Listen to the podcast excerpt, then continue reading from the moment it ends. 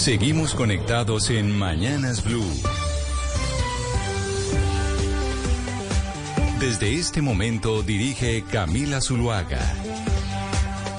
Son las 10 de la mañana, 33 minutos, y aquí seguimos conectados con ustedes en Mañanas Blue. Vamos hasta la una de la tarde. Un saludo especial en esta media mañana a todos nuestros oyentes. Desde ya pueden empezar a escribirnos al 301-764-4108, que es nuestra línea de WhatsApp, y también pueden seguir escribiéndonos a través de nuestro canal de YouTube Blue Radio en vivo, en donde no solo nos oímos, sino que también nos vemos. Pues obviamente hoy hemos estado cubriendo la noticia del fallecimiento del maestro Botero y seguiremos hablando de los detalles de su vida, de su historia y de todo lo que aportó a nuestro país y al arte en el mundo. Pero hay una noticia importante en términos económicos que puede terminar afectando si usted quisiese comprarse un carro nuevo en el futuro. Porque lo que pasa en la producción norteamericana de los vehículos podría hacer que el precio se dispare una vez más, porque estuvo muy caro el precio de los carros en época de pandemia. Y yo no sé, Mariana, si esta huelga de los productores de carros pueda terminar afectando a los que quieran comprar un vehículo nuevo más adelante, no solo en Estados Unidos, sino en todos aquellos sitios a donde llegan los vehículos provenientes de Estados Unidos o de otras partes. Puede ser, Camila, puede ser que, bueno, primero va a afectar los carros o la producción de carros y el precio de los carros en Estados Unidos, definitivamente. Las huelgas de las que usted habla son de un eh, sindicato eh, en Estados Unidos que eh, contrata con las tres más grandes productoras de carros en Estados Unidos. Entonces son Ford, General Motors y Stellantis, esas tres y ya están en huelga, Camila, lo cual, como usted dice, puede impactar los precios de los carros. Y no solamente eso, creo que la preocupación más grande en este momento es cuáles son las implicaciones sobre el mercado laboral en Estados Unidos. Acuérdese que el mercado laboral en Estados Unidos es clave para determinar la política monetaria de Estados Unidos, del Banco Central de Estados Unidos. Esto puede apretar aún más las cosas. Acuérdese que el mercado laboral en Estados Unidos ha sido muy fuerte, eh, los salarios crecen cada vez más y eso, a su vez, tiene una influencia, la inflación. Eso tiene una presión el, sobre la inflación. mire, no solo eso, es que aquí este sindicato está pidiendo un 46% de aumento de su salario. Lo que está diciendo el sindicato es que ellos se bajaron los salarios en el 2009, en la época de la crisis, y que ahora que ya las cosas están otra vez viento en popa, pues ellos creen que la manufactura y estar ellos trabajando en las fábricas, pues obedece a que les, les den una remuneración mucho mejor. Exactamente. Entonces, de lo que pase aquí, hay varias cosas importantes. Uno, lo que usted dice del mercado laboral. Dos, lo que pueda pasar con la inflación para un lado o para el otro. Y tres, que el presidente Joe Biden no se puede meter en la discusión. No. Y no se puede meter en la discusión porque él siempre ha dicho y recientemente ha dicho que él está con los sindicatos, que él apoya a las, a las uniones, que está con los sindicatos. Y recuerde usted que, por ejemplo, aquellos sindicatos de Pensilvania, de todo eso, ¿cómo se dice? El, eh, el cinturón del... Arriba. ¿El Bible Belt es ese? hay uno que es el cinturón en el norte de los Estados Unidos, que es aquel cinturón de esas, eh, de esos sindicatos, de esos eh, grandes productores y manufactureros, que son aquellos votantes que se van para un lado o para el otro, que son los famosos swing votes, swing states. Que votaron por Obama, después por Trump y después por Biden. Exacto. Entonces, el señor Biden, que sabe que esto va a ser un lío gigantesco para la economía, dice, no me puedo meter porque yo he apoyado a las uniones sindicales. Y sé que si, que si me voy en contra de ellos y me meto, pues podrían estar yéndose a favor de los republicanos, en este caso del señor Donald Trump, en las elecciones del próximo año. Mejor dicho, esta eh, manifestación, esta huelga en la que está este sindicato es un problema mayor para los Estados Unidos. Político enorme. Como usted bien dice, Camila, Joe Biden siempre ha apoyado a los sindicatos y los sindicatos a él, ¿no?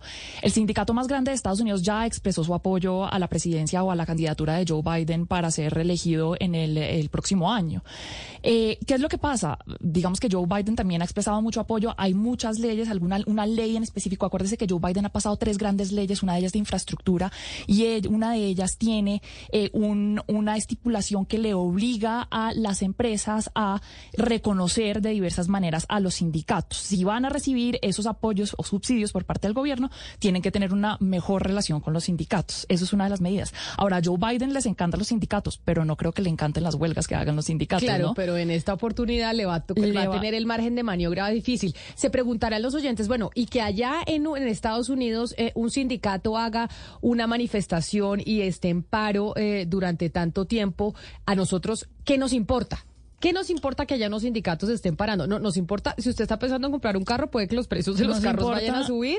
Y si la inflación llega a subir, también nos importa. Nos importa todo lo que pase en Estados Unidos en cuanto al mercado laboral eh, se relaciona, en cuanto al precio de un producto tan importante para la industria manufacturera de Estados Unidos como son los carros, porque nos impacta, Camila. Los Estados Unidos son la economía más importante, más grande del mundo. Lo que le pasa económicamente a ese país le impacta a todo el mundo ya sea un país tan grande como China, que tiene una eh, relación comercial muy fuerte, la más fuerte de todos los países, o un país tan chiquito como Sri Lanka. ¿Por qué? Porque tiene eh, impacto sobre lo que pasa con el dólar, sobre lo que pasa con los mercados alrededor del mundo, las cadenas de valor adicionado. Es decir, lo que pasa en Estados Unidos nos debería importar mucho y esto es un evento complejo, políticamente importante y también que puede tener muchas implicaciones para la economía de Estados Unidos, Camila. Diego, un oyente que nos escribe al 301-764-4108, que nos escribe desde los Estados Unidos, pues nos escribe un mensaje que probablemente es una de las motivaciones también de aquellos que están en huelga en ese sindicato.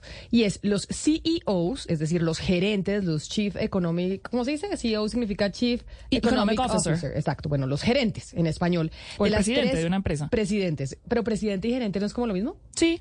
Depende de cómo lo llame, pero sí. Bueno, los CEOs de las tres automotrices de Estados Unidos ganan en promedio 320 mil veces más que el promedio de los trabajadores. Sí, sí, sí. Entonces los trabajadores dicen, oiga, muy bien, nosotros nos apretamos el cinturón, nos bajamos los salarios en el momento en que estábamos en crisis, ahora que la cosa va muy bien, pues queremos que nos lo suban. Lo que pasa es que la petición es de un 46%, o sea, que les doblen el sueldo.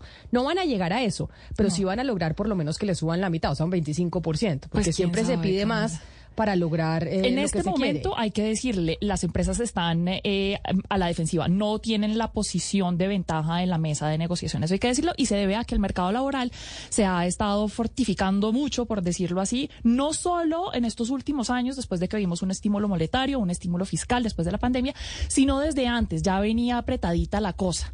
Entonces eh, es más difícil cada vez encontrar a trabajadores es mucho más fácil para los, las personas buscando trabajo encontrarlas Hemos visto que desde el 2019 los salarios suben de manera que no habían subido eh, durante las últimas décadas, desde los 70 por lo menos. Entonces eso definitivamente les da un poder de negociación a los sindicatos, a los trabajadores en general, muy importante. Es más, si usted se da cuenta, desde el 2019 están subiendo las membresías de los sindicatos en Estados Unidos, cosa que venía en declive, pero monumental desde los 70.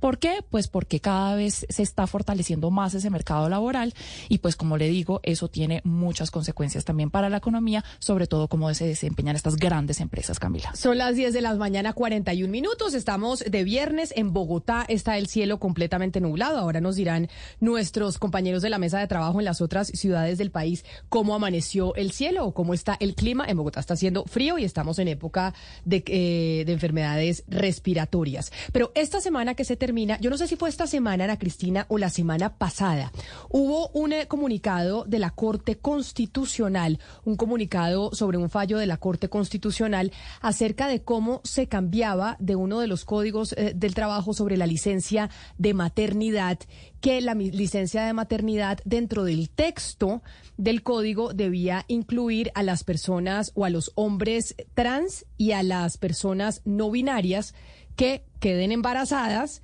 y eh, pues que se les tiene que dar la licencia de maternidad igual que, mm, que a las mujeres. ¿Usted vio ese comunicado de la Corte Constitucional? Sí, esencialmente, Camila, es que hay, eh, eh, digamos, eh, dos aspectos a tratar ahí. Es uno, es el, el aspecto, pues, de poner en un lado lo, lo, que es el género y lo que es la biología, y el otro es el asunto del lenguaje.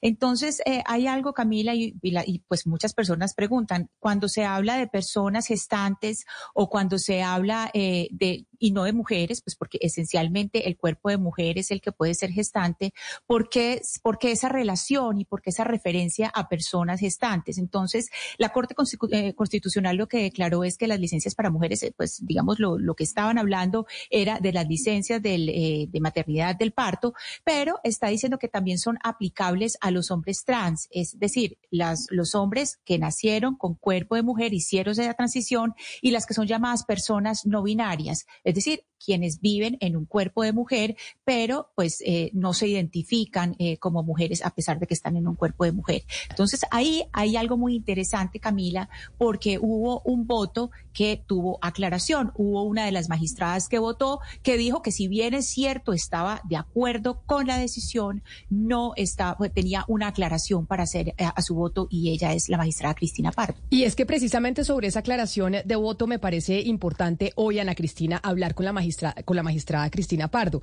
porque dentro de esa aclaración de voto, que realmente fue eh, como la única en contra de esa decisión, está algo que a mí me parece completamente lógico y es, pues, si usted queda embarazada, no importa si usted se identifica como hombre, si se identifica como no binario o se identifica como lo que sea, pues le tienen que dar su licencia de maternidad, porque si usted queda embarazada es porque nació con sexo de mujer. O sea, es imposible quedar embarazado y haber nacido con sexo eh, masculino. ¿Estamos de acuerdo? Sí, ahí, la cosa, Camila, es en términos eh, y, es algo muy bonito y que me gusta mucho que hablemos con, la magistrada Pardo porque es algo del lenguaje que lo hemos hablado mucho acá y es que con el lenguaje se construyen mundos. En la medida en que usted eh, digamos, elimina o, deja de lado la palabra mujer, pues también está dejando atrás siglos de reivindicaciones de mujeres. Entonces, eh, eso es lo que me parecería interesante eh, que conversáramos con la magistrada para entender eh, por qué hay como esa, ese énfasis en el lenguaje y por qué dentro de la jurisprudencia es importante que, prevalezca esa lucha de, las, de las mujeres. Pues está con nosotros en la línea la magistrada de la Corte Constitucional, Cristina Pardo. Magistrada Pardo, bienvenida y mil gracias por estar con nosotros hoy aquí en Mañanas Blue. Muchas gracias, Camila. Muchas gracias a toda la audiencia también que va a escuchar. Magistrada, la semana pasada cuando leímos esa comunicación por parte de la Corte Constitucional y que lo reportamos en el boletín de noticias, lo reportamos como ahora los hombres trans y las personas que se identifiquen como no binarias podrán tener también licencia de maternidad y así se estipulará en el eh, Código Laboral. Entiendo que era eh, el origen de la noticia. A mí me llamó la atención porque viendo ese comunicado vimos su aclaración de voto en donde usted decía pues a ver, el que quede, el que una persona esté embarazada y que dé a luz, pues obviamente implica que tiene que tener una licencia de maternidad más allá de cómo se identifique. Y por eso me parece importante hablar con usted, que fue la única en ese, en ese fallo que aclaró su voto en ese sentido. ¿Qué fue lo que originó la demanda? O sea, ¿quién demandó? Cómo, ¿Qué fue lo que se demandó? ¿Hubo alguna persona, un hombre trans, que dijo a mí no me dieron mi licencia de maternidad por estar identificándome como hombre a pesar de haber dado a luz y haber quedado embarazado? Eh, bueno, Camila, a ver, mire, era una demanda contra, unos, contra un artículo del Código de Trabajo que se refiere a la licencia de maternidad, o sea, el derecho que tienen las mujeres a la licencia de maternidad o a la permisos de lactancia, pues cuando dan a luz un niño. Entonces, pues el artículo está redactado como la mujer que da luz, la trabajadora, la madre, o sea, usa unos unas palabras que se refieren al sujeto activo del derecho a la licencia, o sea, a quien va a recibir la licencia, pues que son palabras con las que se normalmente en el lenguaje se designa a las mujeres la palabra mujer, la palabra madre, eh, la palabra, sí, esa trabajadora. Entonces, eh, esas palabras estaban demandadas porque eh, el demandante decía que no incluían eh, a, pues, a otras personas gestantes, como por ejemplo los hombres trans o las personas no binarias. Entonces, ¿qué, ¿qué dijo la mayoría de la Corte? La mayoría de la Corte dijo que, que sí, que, el, que el, artículo pues que estaba bien, dejó la palabra madre, dejó la palabra trabajadora, dejó la palabra mujer, pero que esas palabras debían entender que incluían también a los eh, hombres trans y a las personas no binarias. ¿Sí? Yo no aclaré el voto, yo salvé el voto. Aclarar el voto es como dar una explicación de que uno está de acuerdo, pero que tiene mm, otras razones distintas a las que se dan en la sentencia. Pero cuando uno salva el voto, quiere decir que no estuvo de acuerdo con la decisión. ¿Y usted por qué no estuvo de acuerdo? Cuando la mayoría de la Corte Constitucional pues magistrada dijo, bueno, sí, incluyamos dentro de ese artículo del código, además de mujeres, madres trabajadoras, los hombres trans y las personas no binarias, que queden embarazadas. Bueno, yo no estoy de acuerdo porque a mi modo de ver es un hecho notorio que solo las mujeres pueden dar a luz, ¿sí? Son las únicas que pueden ser personas gestantes, las mujeres en sentido el sexo femenino. Entonces, pues a mí me parecía que la palabra mujer, la palabra trabajadora, la palabra madre, no era, no, no excluía a nadie. De todas maneras, los hombres trans, que pues digamos anatómica y fisiológicamente son mujeres, pues quedaban incluidos también, ¿sí? Porque, porque digamos desde el punto de vista del sexo eh, con el que nacieron, pues son mujeres y entonces quedaban incluidos también. Yo, digamos, no, no, no quiere decir que yo me ponga que las personas adopten el, el rol de género que, que digamos que al que subjetivamente se sientan inclinadas o no adopten ninguno, como en el caso de las personas binarias, o, ninguno en específico, eso, eso pues forma parte del derecho al libre desarrollo de la personalidad. Pero sí me parece, como oí decir eh, ahorita también eh, en la conversación que se sostenía antes, que sí me parece que, que, que digamos, excluir del lenguaje jurídico las palabras mujer, la palabra mujer o los, o los adjetivos que hacen referencia a personas del sexo femenino como madre, eh, sobre todo la palabra mujer, pues no es conveniente, no es conveniente porque, digamos, genera una confusión acerca de quiénes son los titulares de los derechos, ¿verdad? Eh, como las conquistas de la mujer para sus derechos, las conquistas a la licencia de maternidad, a la igualdad en el salario, al fuero de maternidad eh, y a otras cuestiones han sido luchas históricas de la mujer desde hace más de un siglo y son pues son conquistas de las mujeres. Entonces, pues cuando empezamos a, introducir confusiones, como que ya no, no solamente las mujeres tienen derecho a la licencia de maternidad, sino que también los hombres y las personas no binarias, pues esto produce una serie de confusiones y entonces los derechos que son, de las que son titulares las mujeres como mujeres, pues ya quedan como diluidos, ¿no? Hay una tendencia a que en el lenguaje no se utilicen em, categorías em, binarias como hombre, mujer, eh, homosexual, eh, lesbiana, esas palabras, según una corriente de pensamiento que podría llamarse la filosofía queer o trans, pues esas palabras no deberían ser usadas porque pues porque no no pues digamos es más incluyente un lenguaje que hable de personas gestantes o de personas lactantes o de personas menstruantes. Magistrada, Pero el problema de y cambiar el lenguaje y cambiar el lenguaje, perdóneme, yo la interrumpo porque lo que veo, según lo que eh, leímos del comunicado y de lo que usted nos está explicando, pues sus compañeros, los otros magistrados de la Corte Constitucional, pues fallaron en contra de esta visión que usted está expresando. Pero en su postura y como experta en derecho, ¿qué implicaciones tiene hacer ese cambio en el lenguaje jurídico? Que, digamos, que hace invisibles los derechos de las mujeres, ¿verdad?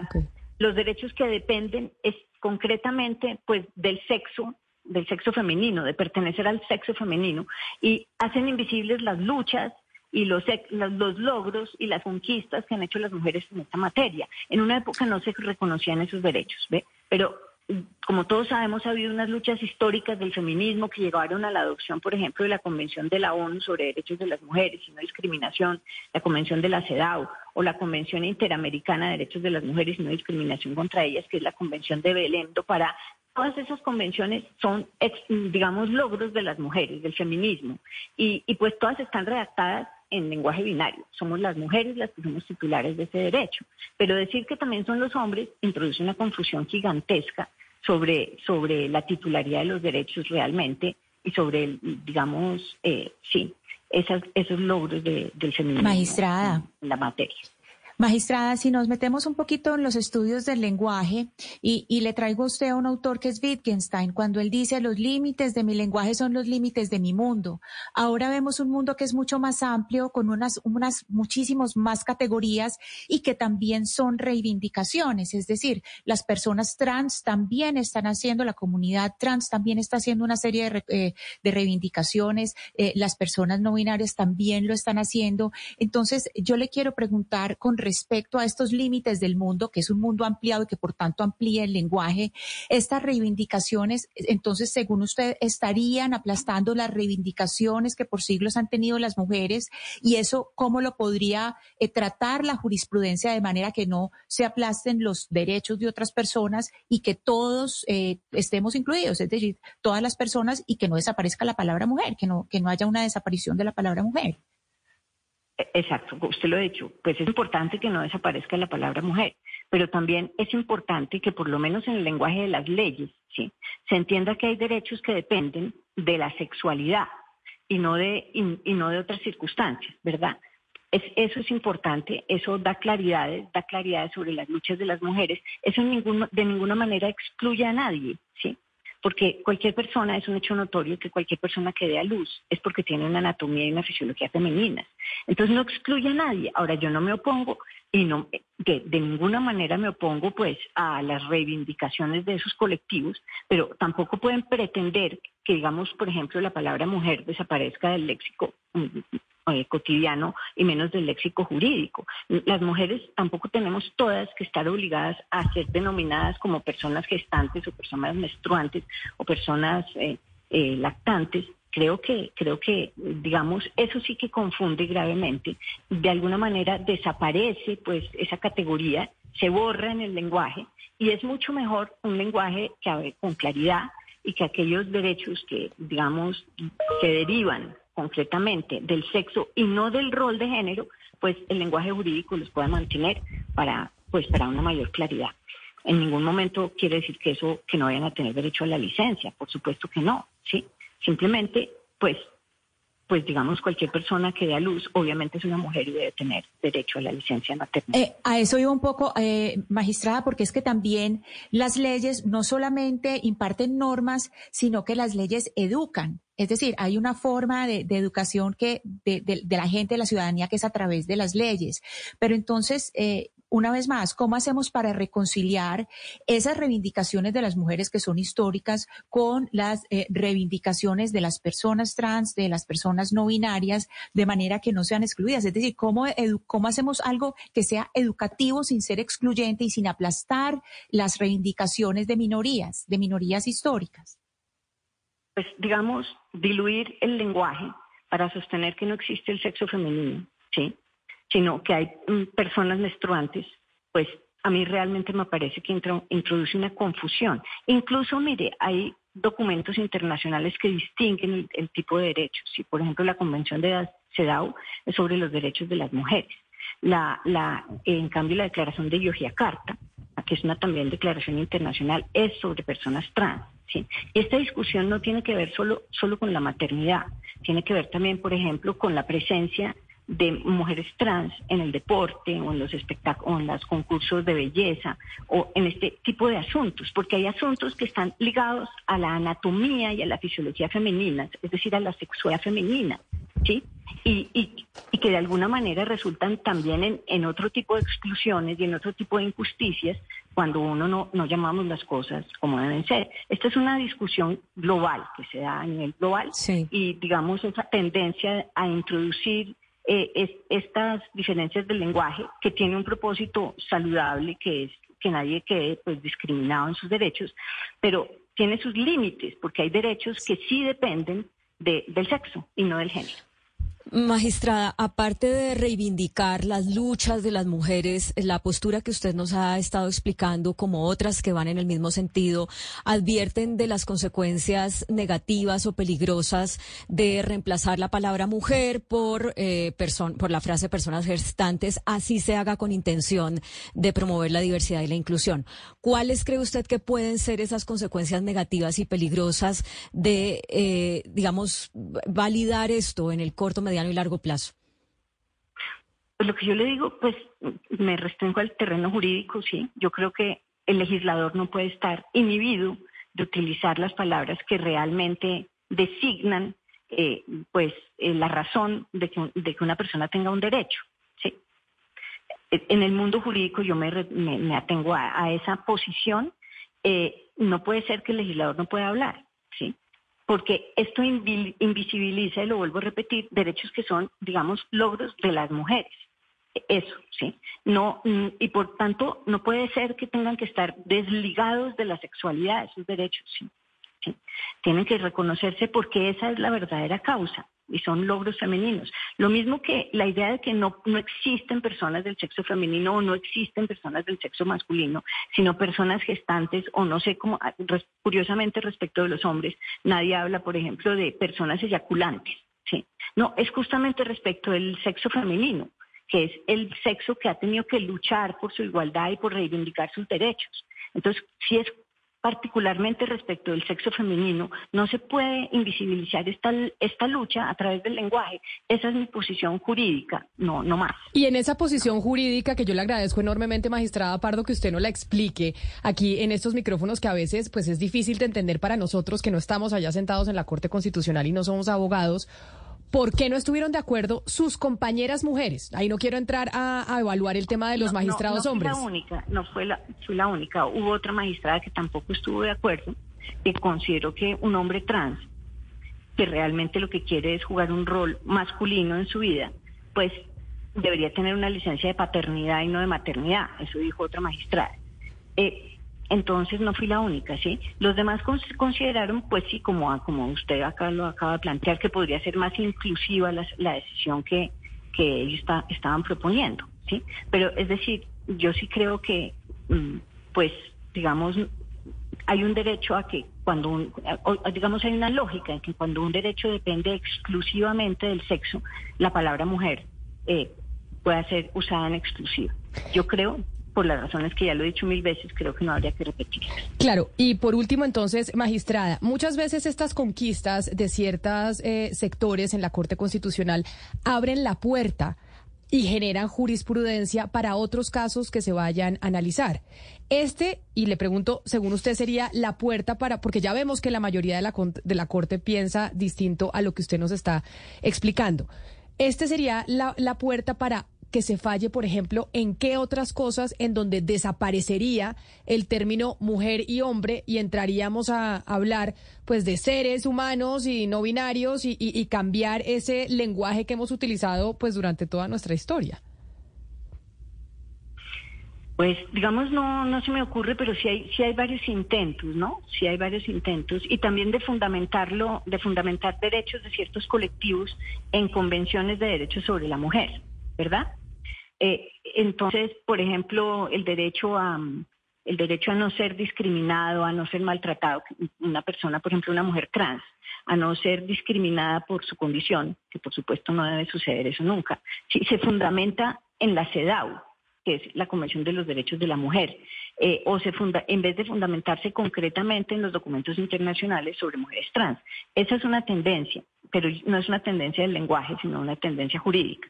Sí, eh, o mm, a veces eh, a reconocer como que una familia puede estar compuesta por personas no binarias, eh, pero entonces esto se lleva al lenguaje y, produce confusiones. Digamos, la Corte no ha emitido otro, otro fallo en este sentido, pero pues digamos que el debate sí se ha dado en, en otros lugares, en otras, en otro tipo de demandas, pues no sé si quiere que les relate porque es un poco difícil de explicar y, y largo explicar cuándo se ha dado el debate.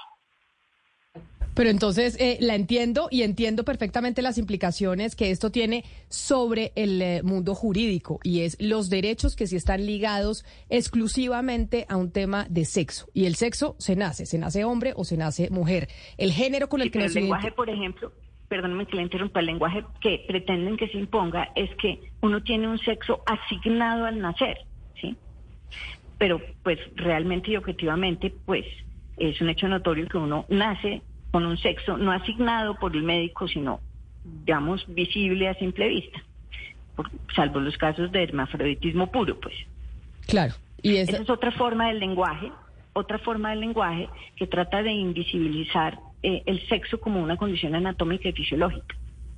Pues qué interesante discusión y qué interesante saber por qué usted salvó el voto de esa noticia que dimos la semana pasada en estos micrófonos, una decisión de la Corte Constitucional. Magistrada Cristina Pardo, qué honor haber podido hablar con usted. Sé que usted no es, no es muy dada a hablar en medios de comunicación, pero me parecía importante poder contar con, eh, con su testimonio en este caso. Feliz mañana para usted. Muchas Muchas gracias por la invitación. Le agradezco mucho. Un saludo. Son las 11 de la mañana, dos minutos. Muchos oyentes escribiéndonos a través del 301-764-4108, nuestra línea de WhatsApp y a través de nuestro chat, eh, de nuestro canal en vivo en eh, YouTube, Blue Radio en vivo, Claudia. Mucha gente escribiendo lo mismo que yo eh, pensé cuando leí el comunicado de la Corte. Y es, oiga, el que da a luz, pues nació mujer y obviamente se le tiene que dar la licencia de maternidad, que es lo que dice eh, la magistrada. No se entiende por qué se tiene que cambiar el texto en el, en el Código del Trabajo. ¿Cuál es el derecho que se estaba violando ahí para que se cambie el texto en el Código del Trabajo? Y si esto no es pavimentar el, eh, el camino para que al final las palabras hombre y mujer desaparezcan de nuestro lenguaje. Sí, con respecto a esas dos cosas, y por eso yo le preguntaba a la magistrada cuáles pueden ser las consecuencias negativas o peligrosas de, desaparecer el término, en este caso mujer, y reemplazarlo por personas gestantes o por personas menstruantes. Y, yo creo que sí puede haber consecuencias negativas. Lo que pasa es que creo que tenemos que discutir más sobre el cómo se llega a ellas o el cómo se evita que se llegue a ellas. Pero también lo otro que quería decirle, Camila, es que ¿por qué no hacer como un punto medio en el que en una sentencia, por ejemplo, se hable de mujeres y personas gestantes o de mujeres y personas menstruantes, porque eso incluye la categoría mujer eh, para quienes nacimos con sexo eh, eh, biológico mujer y además nos identificamos como mujeres, pero también incluye esas otras categorías que también pues han luchado mucho por ser visibilizadas e incluidas, como por ejemplo las, las personas trans, los hombres trans y las personas no binarias, que son esas a las que se les está, digamos, tratando de reconocer un derecho por cuenta del uso del lenguaje pero que evidentemente genera una gran controversia porque de alguna manera eh, desaparecer la palabra mujer pues también interfiere en los derechos de quienes nacimos y nos identificamos como mujeres. Eso es lo interesante, eh, Claudia, de la discusión y es que con los lenguajes se construyen mundos. Es la manera en que construimos el mundo y le damos existencia. Y si se desaparece una palabra, pues se deja de tener existencia en ese mundo. A mí me parece algo interesante perdón, sobre lo que eh, dijo la magistrada Pardo y es lo siguiente, cuando ella habló en una de sus respuestas del, eh, del lobby trans o del lobby de, de, activismos, si es que ella cree entonces que sus compañeros de la Corte de alguna manera fueron ingenuos o se dejaron caer presa de activismo, si, considera que eso fue lo que ocurrió en el, caso de esta decisión, me parece pues bastante delicado. Aquí lo que sí es cierto, Claudia Oyentes, es que yo creo que la reivindicación o, yo tendría a pensar que la reivindicación de una minoría no tiene por qué aplastar las de otra. Las mujeres hemos sido la minoría política, pues ahora no vayan a decir que las mujeres somos la mayoría del mundo, porque es que yo no estoy hablando de mayorías numéricas, estoy hablando de minorías políticas y, las mujeres siempre hemos sido una minoría política y por eso hay eh, estas cuotas de género y etcétera, pues todo lo que es discriminación positiva, porque las reivindicaciones de unas minorías tienen que pasar por la encima de las de otras y creo que ese es un gran reto para la justicia, mirar y para la filosofía del, del derecho mirar ese equilibrio entre las reivindicaciones de las mujeres que llevamos siglos en esto y también eh, de la población eh, trans, eh, de la comunidad no binaria, que quieren también y tienen sus reivindicaciones y, tienen derecho a todos esos derechos, a, a, todos los derechos porque también son ciudadanos y ciudadanas. Sería interesante saber, no le preguntamos a la magistrada y vamos a mirar entonces en el comunicado cuál fue la magistrada de la Corte Constitucional que dijo, me aparto también porque si una persona se identifica como hombre, que son los hombres trans, es decir, es una es una eh, un ser humano que nació mujer, pero se identifica, o sea, con sexo femenino, pero se identifica como hombre. ¿Qué magistrado dijo? Pues, oiga, si usted se identifica como hombre, entonces no hay licencia de maternidad. Usted es papá. Exacto. tiene licencia de paternidad, entonces. Usted es papá y en, e, y en este caso, en eh, Colombia, la licencia de paternidad. Hugo Mario, ¿cuánto les están dando a los hombres por licencia de paternidad? No estoy seguro, Camila, ¿tres semanas? ¿Tres semanas o diez días? ¿Cuánto les dan a los hombres de licencia de paternidad, Claudio? Usted debe saber, porque a nosotras las mujeres nos dan cuatro meses. Es decir, nosotras tenemos 18 semanas. ¿Y los hombres cuánto tienen? Mire, Camila, eso cambió recientemente. En este momento son dos semanas de licencia de paternidad. Eso fue el, eh, la ley 2114 del 2021. No obstante, sobre esto varias cosas. Uno, que hay que hay muchas empresas que ya les reconocen a los hombres más tiempo de licencia de paternidad e incluso que pueden compartir el tiempo la mujer puede compartir el tiempo con el hombre o sea la mujer tener un poquito menos para que el hombre eh, tenga un poco más. Pero lo otro es que en, en la en el actual eh, proyecto de reforma laboral se plantea una modificación a eso que no sé cómo van a, a resolver porque hay un proyecto de ley en curso que eh, existe para ampliar ampliar aún más el, el tiempo de licencia de paternidad. No estoy segura si es a un mes, pero eso también está en curso. Entonces no sé cómo va a quedar, pero en este momento son dos semanas. Claudia, acá nos escribe Fabiola, una oyente en el 301-764-4108. Y creo que es una conclusión importante de esta conversación que tuvimos con, lo, con la magistrada Pardo. Y dice, la magistrada determinó con precisión de dónde proviene el derecho. Y el derecho deriva del sexo y no del género. Y es lo que ella dice. Hay derechos que se amparan por la Constitución que obedecen al sexo de nacimiento y no al género con el que nos identifiquemos. Esa es pues una visión dentro de la Corte Constitucional, pues que claramente estamos eh, observando como vimos que es eh, pues minoritaria. Ana Cristina, antes de irnos a una pausa, ¿usted tiene quienes salvaron el voto? Sí, entonces los salvamentos y reservas a la aclaración de voto. La, magistrada Cristina Parlo Schlesinger, con quien acabamos de hablar, de hablar salvó su, su, voto y la magistrada Diana Fajardo Rivera lo salvó parcialmente. La magistrada Natalia Ángel Cabo y los magistrados Jorge Enrique Ibáñez Najar y Alejandro Linares Cantillo reservaron la posibilidad de aclarar su voto. Pero entonces eh, salvó el, la magistrada Fajardo, ¿por qué? ¿Qué dijo la magistrada Fajardo? ¿Será que ella era la que decía que los, si se identificaba como hombre, pues entonces que tuviera licencia de paternidad y no de maternidad? Le voy a decir literalmente. Dice, por su parte, la magistrada Fajardo Rivera salvó parcialmente el voto abro comillas, consideró que previo a condicionar las expresiones madre, mujer y trabajadora para entender allí incluidas a las personas no binarias y a los hombres trans gestantes, la mayoría debió precisar su alcance e integrar normativamente la totalidad del artículo 236 del Código Sustantivo del Trabajo. Explicó la magistrada que el análisis efectuado por la mayoría de la sala la llevó a replicar el modelo heteronormativo a partir de una visión esencialista de la maternidad biológica, sin advertir que el condicionamiento como se adoptó desconoce la propia diversidad familiar y la orientación sexual de tal no, manera. De, yo necesito traducción, Ana Cristina. Yo, yo necesito traducción de eso que usted acaba de leer porque quedé igual.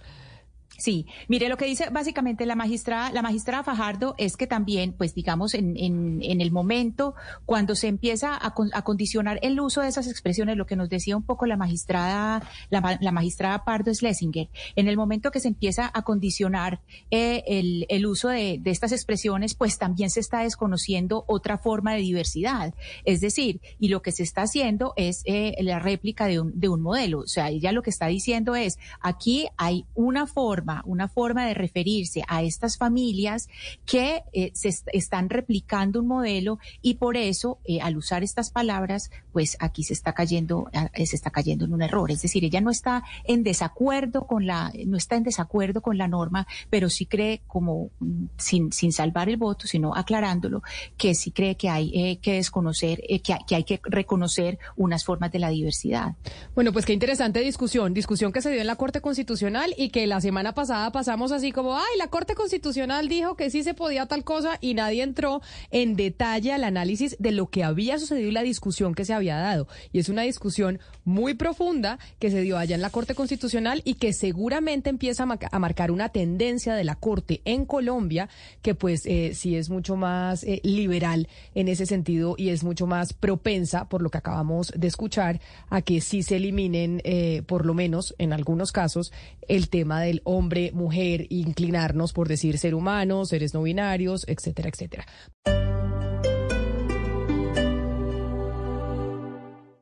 Shakira ha sido noticia toda esta semana y será noticia todo el año y durante su carrera eh, musical, Oscar, porque después de la presentación en los premios MTV seguimos eh, sorprendidos y no, no, dejamos de anonadarnos con el talento de esa barranquillera y yo me imagino, no lo hablamos, pero me imagino que cuando usted vio la, la presentación de, de, Shakira diciendo en Barranquilla se baila así frente al mundo entero, no me puedo, no me puedo imaginar la emoción de los barranquilleros.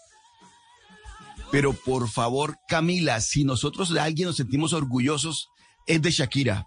Imagínese usted que Shakira va a estar mañana aquí en Barranquilla inaugurando un megacolegio de esos colegios que ella hace con su fundación Pies Descalzos, una fundación que ella creó en 1997 y lo va, lo va a inaugurar en, un sector deprimido de Barranquilla, en el suroccidente, en el barrio del Bosque, Camila, y va a ser un colegio que va a ayudar, va a beneficiar a más de 1.200 niños menores que viven en la ciudad de Barranquilla. De tal manera, Camila, que por supuesto, orgullosos, felices y contentos de que Shakira esté con nosotros aquí en Barranquilla. Va a estar Shakira en Barranquilla, Shakira está en todos los memes, yo no sé, yo no sé, Gonzalo, si usted vio los memes de, de Shakira en donde decían, Shakira representa a la típica eh, mujer latinoamericana mamá promedio. Y es que va con sus peladitos a todos lados sola porque el papá por ahí anda, quién sabe, porque el haciendo papá no nada, sirve, porque el papá no sirve. Pero es que como ese, muchos. Y mire, y mire, ¿sabe, ¿sabe qué pasa, Camila, también con Shakira? Dígame, dígame. Además de, de lo que usted dice, en una canción de Shakira, ¿Dónde están los ladrones? Shakira menciona al maestro Fernando Botero. En una de las letras de las canciones. Te busqué en los cuadros de Botero. Dice, dice Shakira, a propósito del fallecimiento del maestro Fernando Botero, hoy, hoy Camila. Once Esos- de la- esos memes, Dígame. esas imágenes a mí le correspondían a los VMAs y la noticia más allá de lo que mencionaba Oscar es que ya Spotify anunció lo que veníamos comentando. El día de Shakira se va a llevar a cabo, se celebrará el próximo 29 de septiembre, un día que ha escogido la compañía sueca para homenajear básicamente la carrera del artista. Pues el 29 de septiembre entonces estaremos con todas las canciones de Shakira y haciendo ese homenaje de nuestra barranquillera, de nuestra colombiana, 11 de la mañana, 17 minutos. Vámonos a los Estados Unidos porque hasta ahora en Washington, en donde son las 12 del día, 17 minutos, se está pronunciando el presidente de los Estados Unidos, Joe Biden, a propósito de la noticia con la que empezábamos esta emisión y es el... em, paro en el que están uno de los sindicatos más grandes de trabajadores en los Estados Unidos, que son los sindicatos que hacen los vehículos para tres de las compañías más importantes de carros en ese país. help create America's middle class. They deserve a contract that sustains them in the middle class. So thank you very much. That's all I'm going to say. Thank you. President, at what point would you get directly involved in the negotiations? Well, President Biden not taking any questions, Bueno, uh, and as we ahí mentioned, lo cogimos- preguntaron lo cogimos al final. al final y le preguntaron la pre- pregunta clave que usted hacía al principio de nuestra misión, Camila, que es si él se iba a involucrar en las negociaciones. No está tomando, eh, mire, se está yendo el señor Biden. No, es que no aceptó preguntas. No aceptó preguntas, No aceptó por eso ninguna no pregunta dijo- en, eh, en la rueda de prensa. Lo dejaron muy claro, no hay preguntas, vengo, declaro, le cogimos justo al final, pero lo que decía al final es que eh, los trabajadores, eh, refiriéndose los trabajadores de la clase media, un- una alusión directa a las, a los, eh, sindicatos es que se merecen un contrato que les permita sostenerse a ellos, sostener sus, sus vidas, pero también sostener a la clase media de Estados Unidos. Camila, entonces parece que pues el apoyo de Biden sigue sólido, así tenga implicaciones para la economía, el mercado laboral, el precio para de la los carros, inflación. la inflación. Es que, es que acuérdese usted, suben el 46% los salarios de los trabajadores, eso tiene una presión inflacionaria importante y esa noticia llega después de que ayer en la Unión Europea subieron las tasas, ¿no, Mariana? Y que nos estamos dando cuenta que la inflación es mucho más pegajosa de lo que se creía. Eso de que ya, ay, que la inflación ya la paramos, que llegamos al techo, eso paja, Sí, pura está- paja, porque la inflación no hemos llegado a ningún techo y no estamos eh, parándola como se creía. Está difícil, Camila, sobre todo también porque Arabia Saudita y Rusia llegaron a un acuerdo de cortar la producción del petróleo, lo cual ha subido sustancialmente los precios del petróleo y del gas. Mire que el barril del petróleo está por encima de los 90 dólares desde, o sea, primera vez en este año prácticamente. Entonces, la inflación, por ejemplo, en Estados Unidos para el mes pasado salió más alta de lo que se quería. Eh, la inflación base, un poco, si usted le quita los productos que son más volátiles y más susceptibles a cambiar, dado los cambios en el precio del, del petróleo del gas, pues está un poco más estable, pero igual las medidas de Rusia y Arabia Saudita pues complican mucho la labor de la Fed, del Banco Central de Estados Unidos, que es controlar eh, la inflación. Ahora, como usted dice, ayer en Europa sí eh, las tasas de interés llegaron a su máximo eh, desde principios de este siglo, Camila, definitivamente un 4%. Sin embargo, el Banco Central Europeo dijo que o dio señales de que eh, hasta ahí llegaba. Aunque sí va a permanecer esas tasas de interés, van a permanecer aparentemente, dadas las señales que están dando los bancos, porque acuérdese que eso cambia un poco, igual van a permanecer así durante un, un rato largo. Pero lo que usted dice es que todo se complica. Esta, esta huelga es muy compleja porque, como usted dice, los sindicatos al negociar estos, estos salarios tan altos, ejercen una presión mayor sobre los salarios en general y eso a su vez hace que la inflación se pueda subir, Camila. Entonces, y la inflación se sube allá y se sube acá, porque acuérdense que allá estornudan y acá a nosotros nos da gripa. Nos decía un oyente al 301-764-4108 que por qué estábamos hablando de Estados Unidos y es que estamos en Colombia, que qué nos importa la manifestación de allá. Nos importa porque donde se suba la inflación en los Estados Unidos, se sube la inflación aquí en Colombia. ¿Y eso qué implica? Que cuando vayamos a hacer mercado nos va a salir más caro, que cuando vayamos a pagar la luz nos va a salir más caro, que cuando vayamos a gastar cualquier cosa nos va a salir más caro. Y número dos, los ahorros que tengamos en nuestros eh, bancos, si es que tenemos ahorros, pues cada vez van a valer menos. Es decir, no se le olvide, la inflación es ese impuesto invisible. y no se le olvide, Camila, que también si allá sube la inflación, muy probablemente también el Banco Central se ve obligado a subir las tasas de interés, lo que significa que el dólar se sube. Y eso también es, presión inflacionaria para nosotros aquí. Exactamente. Oscar, le encontré la canción de Shakira. Le encontré la canción de Shakira, me están diciendo aquí. Ah, no. Ah, ¿Se lo dije? Claro, ¿dónde están los ladrones? Y en esa canción. No, no es dónde están los ladrones. Acá le están, se están quejando la gente en producción. Es ¿Dónde estás, corazón? Quizá el primer éxito de Shakira internacional. Y esta canción. ¿Dónde estás, corazón? Perdón, ¿Dónde perdón, estás, corazón?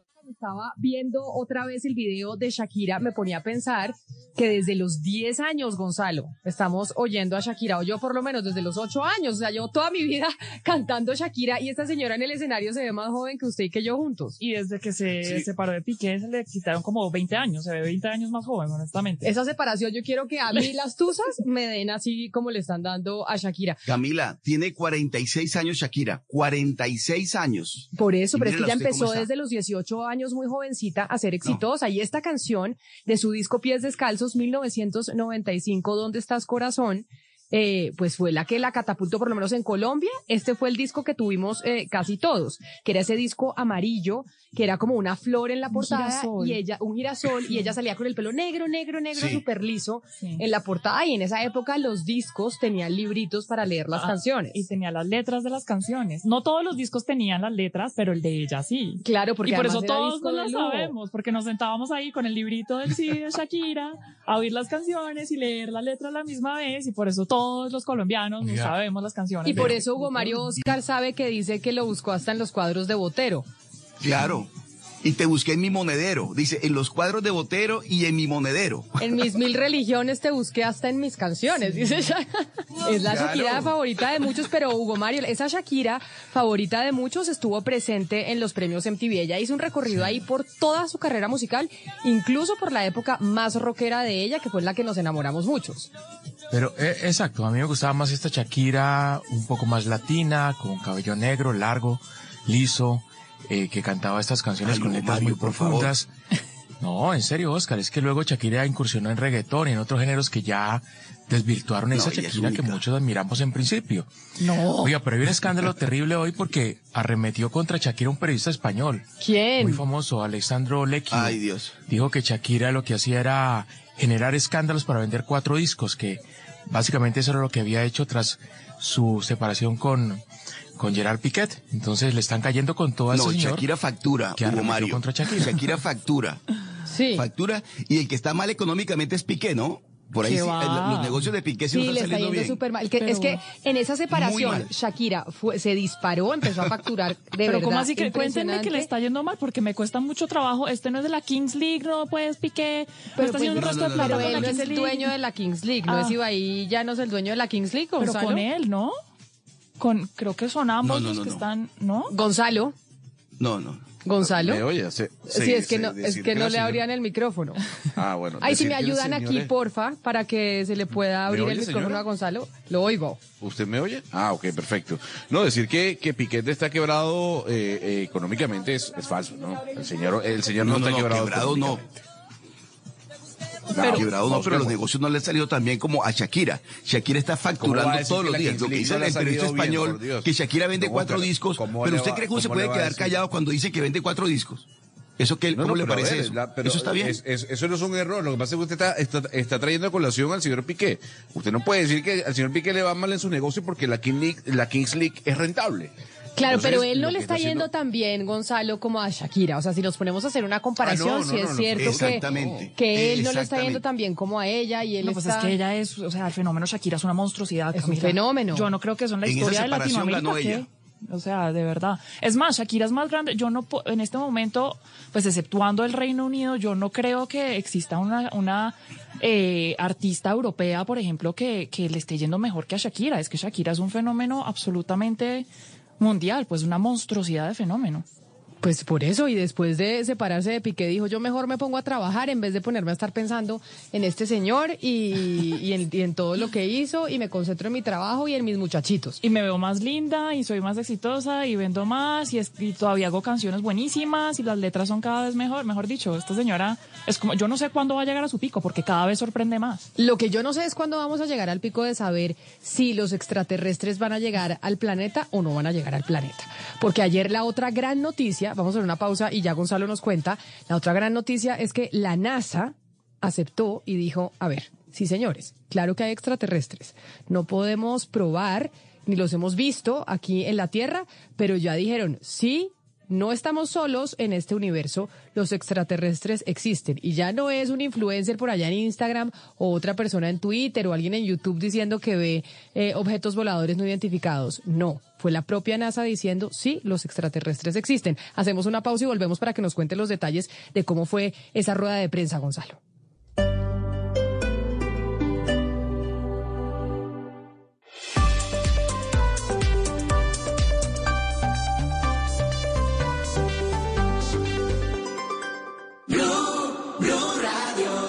Y tenemos que hablar de extraterrestres hoy a las 11 de la mañana, 31 minutos, Gonzalo, porque sí fue muy impresionante lo que dijo la funcionarios de la NASA ayer en rueda de prensa. Cuéntenos un poco y explíquenos lo que se dijo ayer en esa rueda de prensa que recordemos se da como un mes después de que ante el Congreso de los Estados Unidos tres funcionarios de esa misma, esa misma organización reconocieran que sí existen los extraterrestres. Pareciera que estuviéramos hablando de películas de ciencia ficción, pero no, es una realidad. Recuerda el nombre que yo le había mencionado en aquel entonces, ¿no? Fenómenos anómalos, an- anómalos no identificados. Así le dicen en los Estados Unidos. Fenómenos anómalos no identificados. A ver, habló el administrador de la NASA, ¿no? El señor Bill Nelson, que conoce bastante el tema del espacio. Y dijo lo siguiente, eh, publicaron eh, un informe que llevan trabajando desde hace algunos años y dijeron, a ver, los fenómenos anómalos no identificados existen y son un evidente peligro para el espacio aéreo de los Estados Unidos. Lo que dijo también el señor Bill Nelson es que lo que no hemos podido captar de alguna u otra manera es una imagen gráfica explícita en alta calidad de estos avistamientos que no solo la NASA ha obtenido sino también algunas fuerzas aéreas, no solo los Estados Unidos, sino también de Europa. Eh, habló en medio o con los medios de comunicación de eh, los Estados Unidos que básicamente van a crear un departamento especializado con inteligencia artificial que le va a tratar de intentar encontrar sentido a las anomalías en los cielos de los Estados Unidos.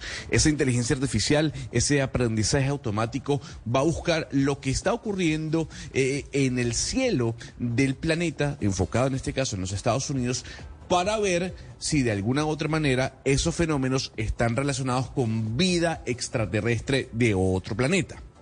Recordemos, Camila, eh, que, como usted bien decía, hace un mes, tres expilotos de las Fuerzas Aéreas de los Estados Unidos hablaron ante el Congreso. Uno de esos pilotos los tuvimos aquí en el programa. Y esto fue lo que nos comentó en el momento en el que él vio un objeto volador no identificado, o en este caso, un fenómeno anómalo no identificado. So in 2014, we first started detecting objects on our radar after we upgraded from an older system.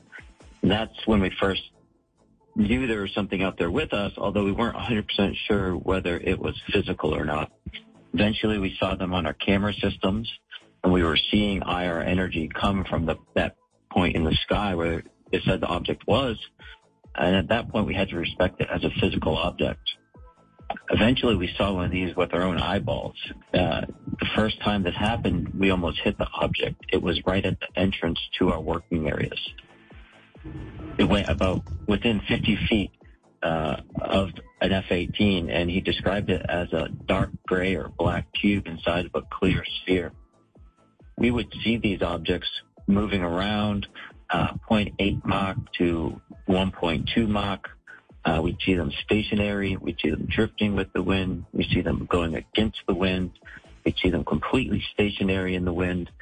Um, and it was something we couldn't describe or explain. And we're still not at a point where we can explain it. But what we have moved forward with is being able to talk about it more open, at least in the United States. Entonces, Gonzalo, en el 2014 ellos empezaron a ver, eh, digamos, los objetos, pero en el radar, y fue porque el sistema del radar eh, lo actualizaron. Eh, fue en el momento de la actualización, ya no estaban usando el sistema viejo, empezaron a usar un sistema nuevo y empezaron a ver estos objetos en el radar. No estaban seguros si era algo físico, pero pues algo estaba mostrando en el radar y empezaron después a verlos en los sistemas de sus cámaras. También entendían que era, digamos, un venía un tipo de energía desde donde las cámaras mostraban que estaba el objeto. Desde ese entonces ellos decidieron que tenían que tratarlo como un objeto físico. Después fue que lo empezaron a ver con sus propios ojos. Eh, uno de los aviones casi le pega, eh, llegó como a 50 pies eh, de, de, de, cercanía al objeto. Los pilotos decían que era un objeto oscuro, gris oscuro, o un como cubo oscuro dentro de una esfera transparente. Eh, y esos objetos se movían de unas maneras muy raras. Algunas veces eran estáticas, otras veces pues como que se iban con el viento, otras veces volaban en contra del viento, pero también los veían como, aun cuando había viento, pues los veían completamente estáticos. No se podía describir o explicar qué era, todavía no lo pueden explicar, pero lo que sí pueden hacer en este momento es por lo menos hablar de esos episodios más abiertamente, por lo menos en Estados Unidos. Eh, nuestro invitado tiene un podcast por ejemplo, en el que invita a científicos y otros invitados para hablar sobre el tema de una manera más abierta, algo que no se podía hacer antes. Eh, y él cree que ya que se puede hablar más abiertamente sobre este tema, pues eh, van a haber más pilotos y más personas que van a contar sobre su experiencia y por ende de pronto se puede eh, recolectar más datos.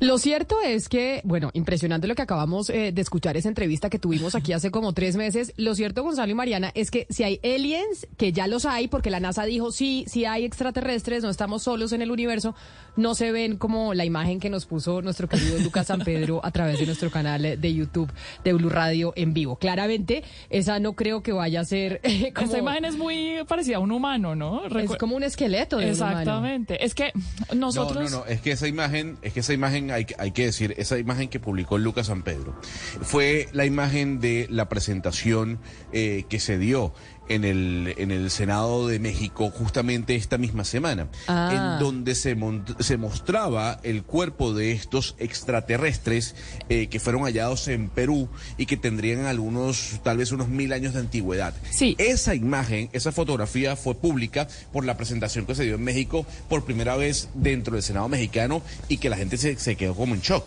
Pero, pero yo, yo, yo, fui una de las que me quedé en shock, la verdad, pero, pero la ver, pero, o sea, lo que les voy a decir evidencia mi ignorancia y mi incredulidad. Pero yo vi esa imagen y yo lo que pensé fue, eso se puede hacer con arcilla. Exacto. Y es como una cerámica. y la verdad no me convence ni poquito. Eso... Eh, entonces me cuesta mucho trabajo como creerle a la gente que sale a decir estas cosas. Pero o sea, a la NASA Claudia... le cuesta trabajo. No, no, pero no, espere, pero espere, o sea, ¿cómo le vamos? Mejor dicho, yo entiendo que a Mafe Walker, oigamos a, espéreme, ya las dejo hablar. Oigamos a Mafe Walker, que se acuerdan que tenemos una influencer importantísima aquí en Colombia que dice que habla con los extraterrestres. Acordémonos de ella, que además se hizo famosísima por eso, por decir que ella habla con los, con los aliens. Mis amores, aquí en Quetzalcóatl detrás caminando, las estrellas conectamos, visitar las pirámides de Egipto que nos aman, aquí en Teotihuacán, te amo con mi corazón. O sea, yo entiendo que esto, Claudia, no lo creamos. O sea, obviamente yo a Mafe Walker pues no le creo que habla con extraterrestres. Pero si a mí la NASA me lo está diciendo, y este señor que entrevistamos, que recordemos el nombre, Gonzalo, ¿cómo se llamaba este señor que estuvo en el Congreso de los Ryan Estados Gray. Unidos?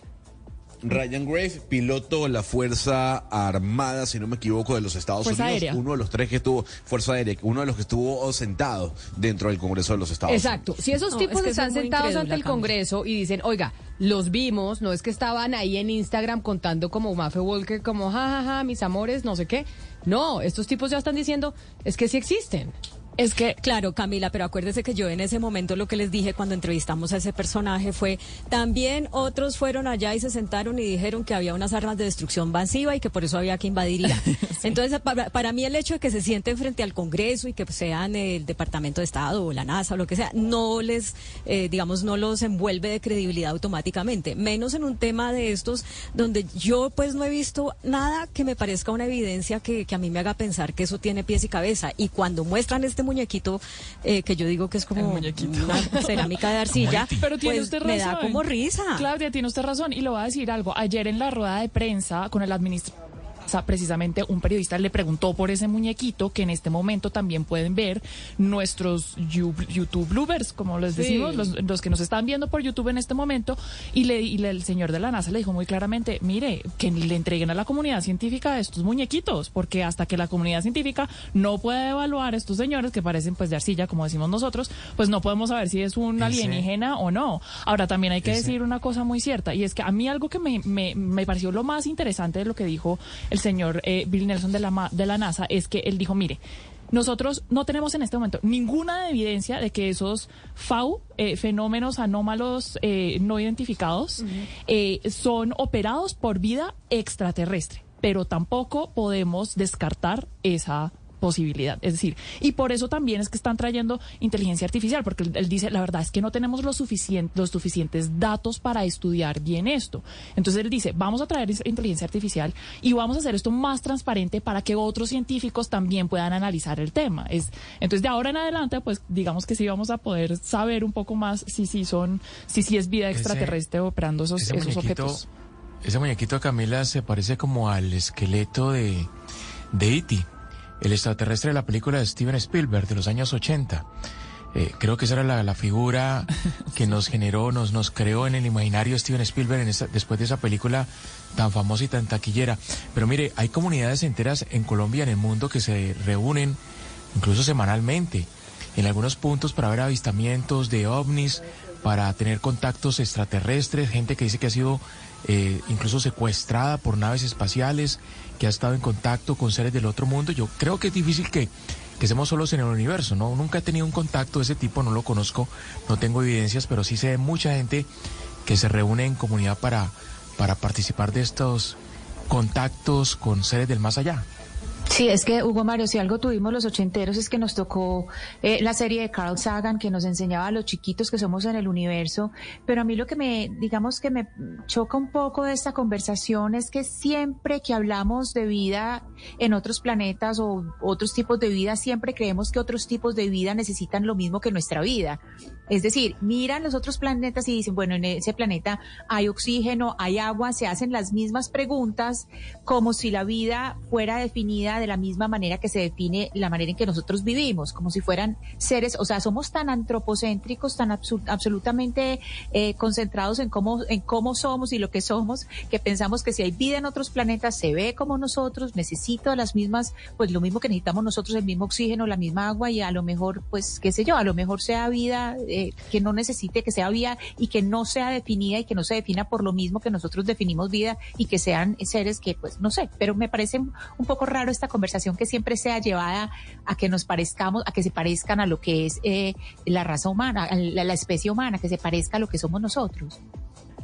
Pues Ninguno en esta mesa ha visto un extraterrestre. Ninguno en esta mesa lo ha hecho. Entonces, esa figura puede que sí o puede que no, porque es que nadie los ha visto. Entonces, yo, yo digo, pues de pronto sí, porque como yo nunca los he visto, pero lo otro, lo otro que sí es serio, lo que voy a comentar, Camila, es que la NASA lleva muchos años haciendo investigación. ¿Usted sabe la cantidad de plata que la NASA le ha metido a este tema?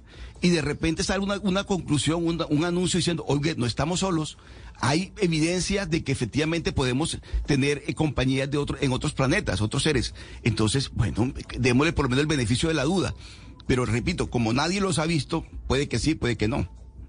No, no se puede descartar. No se puede descartar. Y No, eso es, lo que dice mucha gente en, en- en la línea de lo que dicen a Cristina. Sería muy eh, narcisista pensar que somos los únicos en este universo infinito. Es que recordemos que el universo es infinito. Sí. Entonces sería increíble que fuéramos los únicos. Pues, Pues, la probabilidad es muy baja. La probabilidad es muy bajita. baja.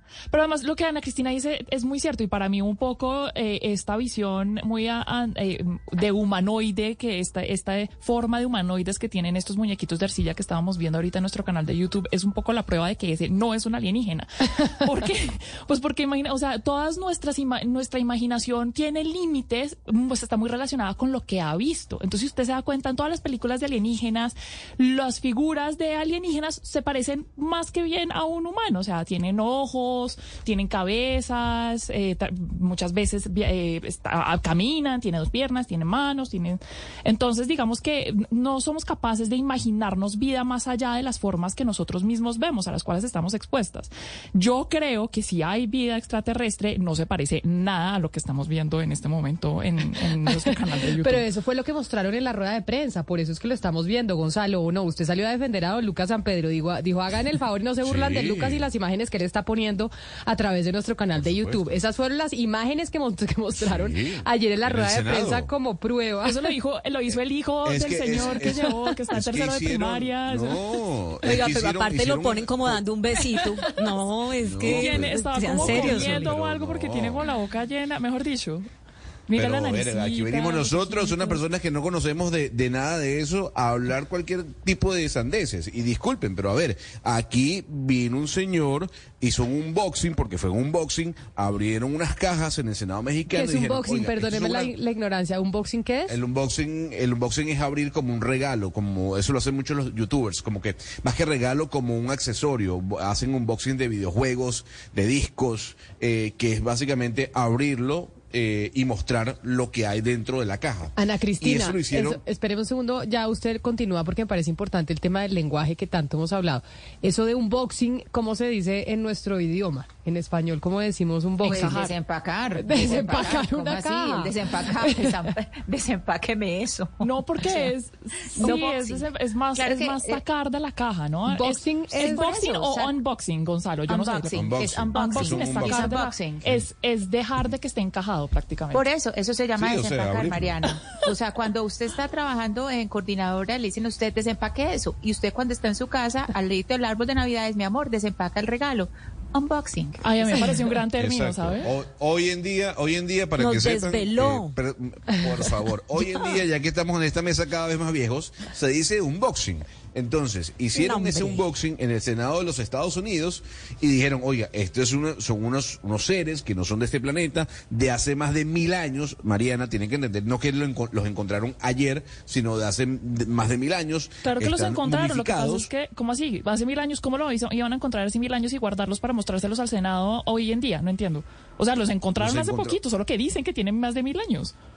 No, los encontraron hace bastante tiempo, hace algunos años, pero tienen más de mil años. Y dijeron, no solo son estos dos, porque mostraron dos. Hay más en el lugar donde fueron encontrados en Perú.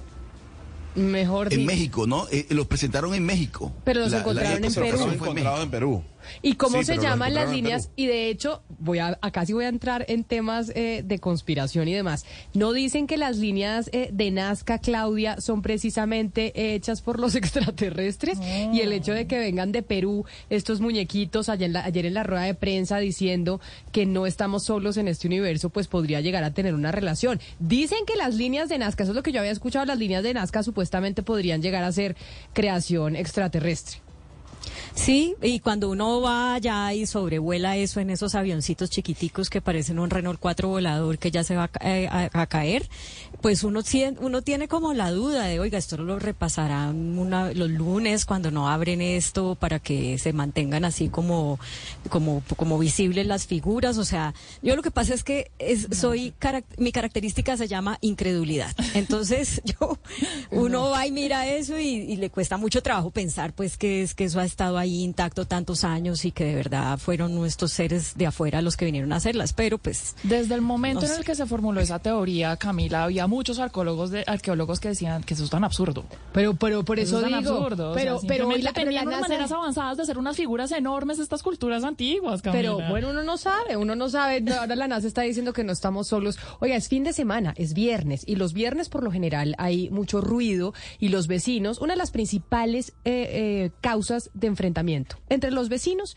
es el ruido. Y el viernes es uno de los días más ruidosos de la semana porque es cuando la gente decide hacer fiesta. Vamos a hacer una pausa y volvemos porque de hecho hay un proyecto de ley del que hablamos nosotros esta semana con la Secretaría de Hábitat eh, de, la, de Bogotá porque muchos oyentes nos dijeron, oiga, muy bien hablar del tema de la contaminación eh, visual y de la contaminación ambiental, pero ¿y la contaminación del ruido que tenemos en la capital y en muchas partes de Colombia, cómo se va a controlar?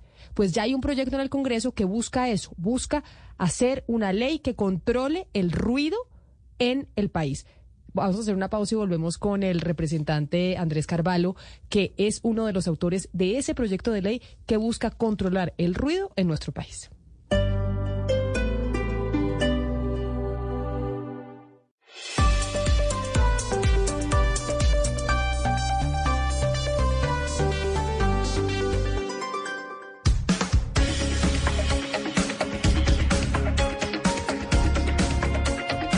Once de la mañana, 52 minutos. Como les había anunciado, estamos de viernes, empieza el fin de semana y es uno de los días más ruidosos de la semana. ¿Usted va a hacer fiesta hoy, Mariana? ¿En su casa? No, en mi casa no. Pero se va de fiesta. Sí. Bueno, esa es una de las razones por las cuales hay mayor enfrentamiento entre los vecinos. Pero el tema del ruido es igual que la contaminación ambiental. Y esta semana, como les decía, hablamos con la secretaria de Hábitat de Bogotá y le preguntábamos sobre eso. Y decía que el tema del ruido obedece al Código de Policía y que ya hay un proyecto de ley en el Congreso de la República al respecto. Daniel Carvalho, representante a la Cámara, está con nosotros y es uno de los autores. Representante Carvalho, bienvenido. Muy buenos días, Camila. Un saludo para ti, los oyentes y los compañeros de trabajo allá en la mesa. Quiero decirle que los oyentes y nosotros nos pusimos muy felices, o los que creemos que el ruido hay que controlarlo, cuando nos dijo la secretaria de Hábitat que había un proyecto ya andando en el Congreso de la República para poder hacer un control de la contaminación auditiva. Y ahí es donde le quiero preguntar. ¿En qué consiste este proyecto y qué falta para que sea una realidad? Porque acá más de uno tiene quejas sobre el ruido en, eh, en su ciudad. Bueno, Camila, te cuento pues que eh, las quejas vienen de todas las ciudades del país y no solo de ciudades, sino también de, pueblos, de veredas, porque se ha vuelto un problema grave que, como tú decías, tiene que ver con la convivencia y genera riñas, pero también con la salud física, la salud mental. Cuando usted no duerme bien al otro día, no le va bien en el trabajo en el estudio. Es un problema grave pues que va más allá como de, como de un capricho de algunos, como quieren decir. Eh, el proyecto consiste en plantear los lineamientos, eh, las herramientas y los responsables de este tema a nivel eh, nacional. Porque ¿qué pasa? Hoy un día usted tiene un problema de ruido y entonces ¿a quién llama? Usted llama a la alcaldía y le dicen, no, eso es con la autoridad ambiental. La autoridad ambiental usted la llama y le dicen, no, eso es con la policía. Y todo el mundo se chuta la pelota y al final lo que vemos es que no hay una claridad normativa y de responsabilidades. Entonces lo primero es fijar quién es responsable de quién, cuál es la ruta de atención para los ciudadanos, cuáles son los términos para resolver el tema, que además hay que decirlo, no es únicamente el ruido de las rumbas, ¿cierto? También está, está el, el- el establecimiento ruidoso, está el vecino ruidoso, está el local comercial que durante el día tiene que sacar un megáfono para promocionar medias y calzoncillos, está el vendedor ambulante que hace periponeo, hay una cantidad de fuentes. Lo que pretende este proyecto es identificar las fuentes, establecer los responsables y darle herramientas a las autoridades para que puedan enfrentar este problema. Representante Carvalho, pero hay otro ingrediente, es decir, esto que estamos hablando está en el código de policía y ya hay una serie de comparendos y unos precios, etcétera, pero hay algo que tiene que ver con el ruido y es el desorden en los POT. Es decir, eh, hay un POT que establece unas, un ordenamiento donde se puede construir y donde no. Y usted, por ejemplo, sabe que en Medellín, pues le van levantando un bar así como, así como así en cualquier lado. Y ahí hay algo que, claro, usted puede estar llamando a la policía, pero pues igual le construyeron un bar al frente o le convirtieron un museo en bar o le, o le, o le un museo en, en salón de recepción. Eh, ¿Qué alcance tiene este proyecto? ¿Va a tocar ese tipo de, de asuntos como la construcción y qué se puede tener o no tener en algunos barrios? Tiene mucha razón en eso y esto está perjudicando lo que llamamos la sana mezcla de usos que está en el POT, establece unos lugares de mixtura. Yo como urbanista defiendo la mixtura, pero es que el hecho de que monten un bar no le da a ese bar vía libre para hacer cualquier ruido. Tenemos unas reglas, unas normas de aislamiento acústico para bares, discotecas y almacenes y no se están cumpliendo y nadie las está haciendo cumplir. Entonces muchas veces no se trata de generar normas nuevas, sino de darle a las autoridades las herramientas para que las cumplan.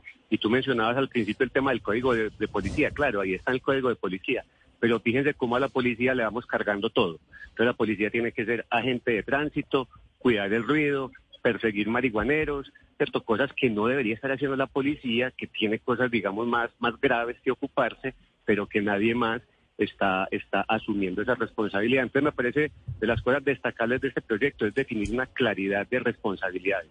¿A quién le toca qué? Y en el caso que mencionabas puntual de los POTs, creo que no le corresponde al gobierno nacional, pues o a la nación, decirle a los POTs qué hacer, pero sí le corresponde hacer respetar las normas de aislamiento acústico que ya existen y que algunas deben ser endurecidas.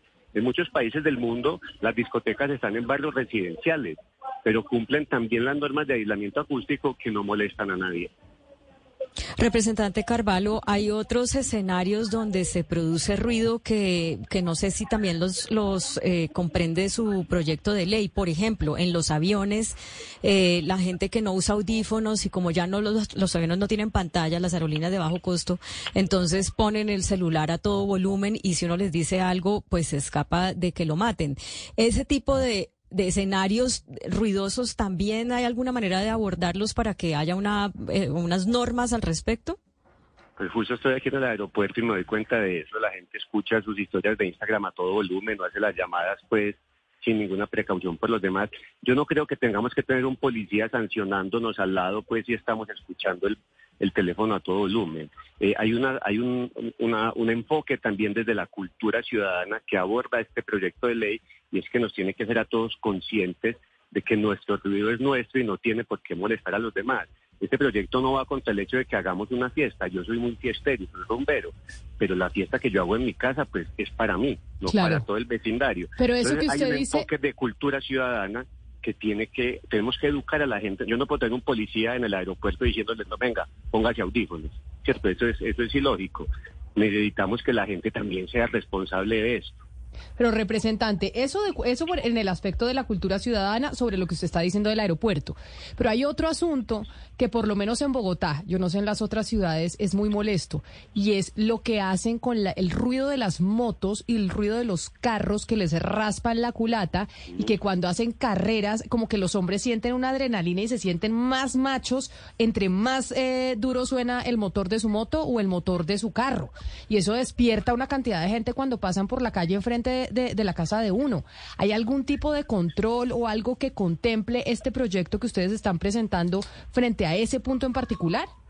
Sí, señora. Una de las principales fuentes eh, de contaminación acústica eh, son las fuentes móviles, ¿cierto? automóviles y motocicletas principalmente, y allí también tiene que haber una norma clara. Pues aquí lo que la gente hace es que le quitan los silenciadores a las motos, que traen unos silenciadores de fábrica, y se los quitan. Eh, yo también creo, como tú dices, que es para aumentar su sensación de virilidad, y eso tiene que estar, primero, regido por una norma, y segundo, tenemos que saber quién es la autoridad encargada de detener y sancionar a ese motociclista. Hoy en día no es claro y el proyecto también lo contempla. Pues mire, nosotros vamos a estar acompañándolo y haciendo lobby por su proyecto, porque nosotros en esta mesa de trabajo, y no sabe la cantidad de oyentes que nos están escribiendo en estos momentos, que dicen que qué buena esta iniciativa y que ojalá vea la luz en el legislativo y que podamos tener una normatividad para controlar la contaminación auditiva que también pues nos está desesperando a muchos en el país. Representante Carvalho, mil gracias por estar con nosotros y cuente con nuestro apoyo. Muchísimas gracias a todas y todos y hasta pronto. Bueno, a que este proyecto salga a Cristina tenemos que seguirle la pista y ayudar a que el, a que el representante salga exitoso con, con esta iniciativa contra el ruido en el país. Vamos a hacer una pausa y volvemos con más noticias aquí en Mañanas Blue.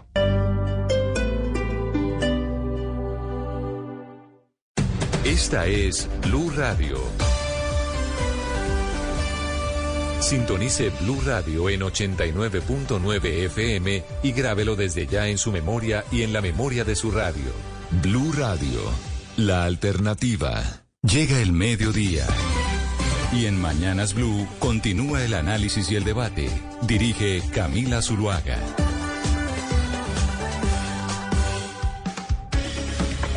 Son las 12 del día, 18 minutos, y aquí seguimos conectados con ustedes en Mañanas Blue. Les damos la bienvenida a nuestros oyentes que estaban en sus noticieros locales en Cali, en Medellín, en Antioquia, en eh, Bucaramanga, en Barranquilla. Y sin duda alguna la noticia hoy tiene que ver con el fallecimiento del maestro Fernando Botero a sus 91 años. Y precisamente por eso vámonos en estos momentos a Medellín. Allá en la Plaza de Botero está Julián Vázquez, en donde se le está haciendo un homenaje al maestro Botero y en donde además Julián, pues bueno, en Medellín se decretaron siete días de luto y, y cinco en Antioquia. ¿Cómo son las decisiones que se tomaron por cuenta del fallecimiento del maestro Botero? Así es, Camila, la saludo de fondo con la escultura llamada El Gato hecha por el maestro Botero en 1993, una de las 23 esculturas que hoy engalanan la Plaza Botero, que ustedes en estos momentos van a ver en pantalla, un referente para el mundo, pues es hasta aquí, hasta donde llegan a diario, como ustedes pueden ver, cientos y miles de personas, muchos de ellos turistas, para conocer el legado del maestro Botero que deja hoy una tristeza entre los habitantes de la capital antioqueña. Como usted lo indica, siete días de duelo decretó la alcaldía de Medellín tras la muerte del artista Paisa y adicional a esto también en estos momentos se están ultimando los detalles para lo que será un sentido homenaje en el que asistirán pues no solo las autoridades, sino también algunos de los ciudadanos. Vamos a tratar precisamente de acercarnos aquí a los turistas que se encuentran eh, en el lugar. ¿Cómo están? Buenas tardes, estamos en vivo para Blue Radio. ¿Cuál es su nombre? Leonarda Castillo. Bueno, doña Leonarda, ¿de dónde viene usted? República Dominicana. De República Dominicana. ¿Qué conocen allá del maestro Botero? Bueno, no te puedo dar mucha explicación al respecto a él porque no tengo mucho conocimiento de eso, tuve, pero sí entendemos que él acaba de morir hoy y que es una persona de mucho ajuer aquí en este país. Entonces nos unimos a su dolor que embarga este país pero sin duda en el exterior el nombre del, maestro Fernando Botero es conocido, tanto así que eh, la Plaza Botero es un sitio que sí o sí hay que visitar. Perfecto, perfecto. Sí, esa es una realidad. Yo lo que te digo que no tengo mucho conocimiento de historia de él prácticamente, tú. Bueno, muchísimas, muchísimas gracias. Eh, pero miren, se lo contábamos también Camila esta mañana a Ricardo Espina, que eh, quienes también tienen que ver con la historia y con el legado que dejó el maestro Fernando Botero son, miren ellos, los vendedores informales a quien abrazó durante sus visitas eh, aquí en la Plaza Botero. Ellos incluso también mañana le van a, preparar un homenaje al maestro. ¿Cómo, cómo, ¿Cómo reciben ustedes la noticia de la partida de, de Fernando? Nosotros lo recibimos muy triste porque este, eh, esta es la solución de nosotros de conseguirnos aquí, aquí, que nos dejó él, para conseguirnos el sustento de, la, de nosotros aquí, pues en Botero. Por eso queremos tanto esta plaza como cuidarla y tenerla bien aseada, pues. Muy bien, de fondo ustedes también van a ver una escultura humana que está inspirada precisamente en las obras y esculturas del, maestro Fernando Botero que también están en el interior del Museo de Antioquia que ustedes ven al fondo de las más de cuatro mil eh, obras que con las que cuenta hoy el Museo de Antioquia. 189 fueron precisamente donadas por el maestro Fernando Botero a quien como pues, ya se los hemos dicho en contados minutos la alcaldía, pero también sus seguidores eh, le van a rendir un homenaje aquí precisamente en esta plaza hasta donde han llegado con ofrendas florales y también con eh, otros homenajes para el maestro. Así que seguiremos, por supuesto, muy atentos y en minutos volveremos con ustedes. Ay, muchas gracias, Julián, por ese informe tan completo y por mostrarnos al resto de Colombia esa plaza de Botero y cómo se vive en estos momentos en Medellín. El fallecimiento del maestro Botero. Ana Cristina, qué envidia. Hoy sí le digo a usted como paisa, como medellinense, que qué envidia tener esa plaza y haber tenido la posibilidad y tener la posibilidad de ir a estar allá a visitarla y la cantidad de turistas que se van a sumar ahora para ir a verla, le, yo le garantizo que se van a incrementar de forma importante. Sí, yo sé, Camila, que es un día triste porque deja de estar el maestro Fernando Botero, pero es un día muy feliz porque fue una vida vivida muy, de una manera muy hermosa. Fue una persona absolutamente eh, linda, generosa, eh, generosa con Medellín. Recordemos que, eh, pues, muchas veces vi al, al en distintas oportunidades vi al maestro Fernando Botero en el colombiano, en las instalaciones del colombiano, porque él se inició en el colombiano. La carrera del maestro Fernando Botero precisamente inició como ilustrador del periódico El Colombiano y hay algunos, algunas cosas que son sorprendentes del maestro Fernando Botero. Pues, por ejemplo, ¿cuántos años llevaba viviendo por fuera Camila de Oyentes y usted lo oye hablar y es como si hubiera salido ayer de Medellín, del Parque Berrío, o sea, hablando paisa siempre, o sea, nunca se le quitó el acento paisa. Eh, me cuentan por aquí amigos de él que le gustaba el aguardiente y decía la muestra más, me, dicen por acá, la muestra más paisa de Fernando Botero es que todavía comía frijoles por la noche, le encantaba comer frijoles. Y hay eh, una serie de datos importantes sobre el maestro Botero y que es muy bonito recordar y es que él hace parte de todo ese eh, acervo cultural y artístico hermoso que tiene Antioquia, donde está, por ejemplo, la maestra de Arango, el filósofo eh, Fernando González, escritores como Tomás Carrasquilla o pianistas como Teresita Gómez. Y hay una amistad muy bonita que tuvo Fernando Botero. Él nunca fue nadaísta, pero él tuvo una amistad muy bonita con el poeta Gonzalo Arango. Y hay un pedacito que le quiero leer, Camila, que dice, querido Fernando Botero, le escribió Gonzalo Arango a Botero, querido Fernando Botero, la fama te ha vuelto tan invisible que para verte tengo que apelar a la máquina de escribir. Y aún así, no sé si te alcanzo. Me gustaría tanto darte un abrazo y tomarnos un aguardiente. Si no, un fuerte abrazo. No, qué belleza, ya huevo y todo, Ana Cristina. Sí, es una belleza. Y además, y Camila, ¿sabe qué le, qué le, le deja a uno los ojos encharcados? La, la, vez que más me ha conmovido a mí ver una obra de Botero, pues, digamos, uno nunca se acostumbra a las obras de Botero, pero cuando uno va al Vaticano y antes de entrar a la Capilla Sistina, hay una serie de obras que hay a un ladito y bueno, uno en la capilla Sistina, pues usted se imagina pues el, la, pachurra de todo el mundo caminando y usted mire en esa galería y a un lado está la obra Viaje al Concilio Ecuménico de Fernando Botero antes de ver el techo de la, capilla, eh, de la capilla Sixtina. A uno se le puede salir el corazón de la emoción, Camila. Eso sí es eh, de lágrima. Y por eso, como usted dice, hoy es un día triste, pero también es un día muy feliz por la vida como la vivió a plenitud. 91 años, además, eh, enamorado de su mujer que pues también falleció hace unos tres meses. ¿Hace cuántos falleció Sofía Bari? Tres veces, ¿no? Sí, más o menos, hace muy poquito. Hace, hace muy poco. ¿Seis meses? Sí, sí, creo que seis meses. Voy a corroborar. Creo que fue en mayo, a principios de mayo.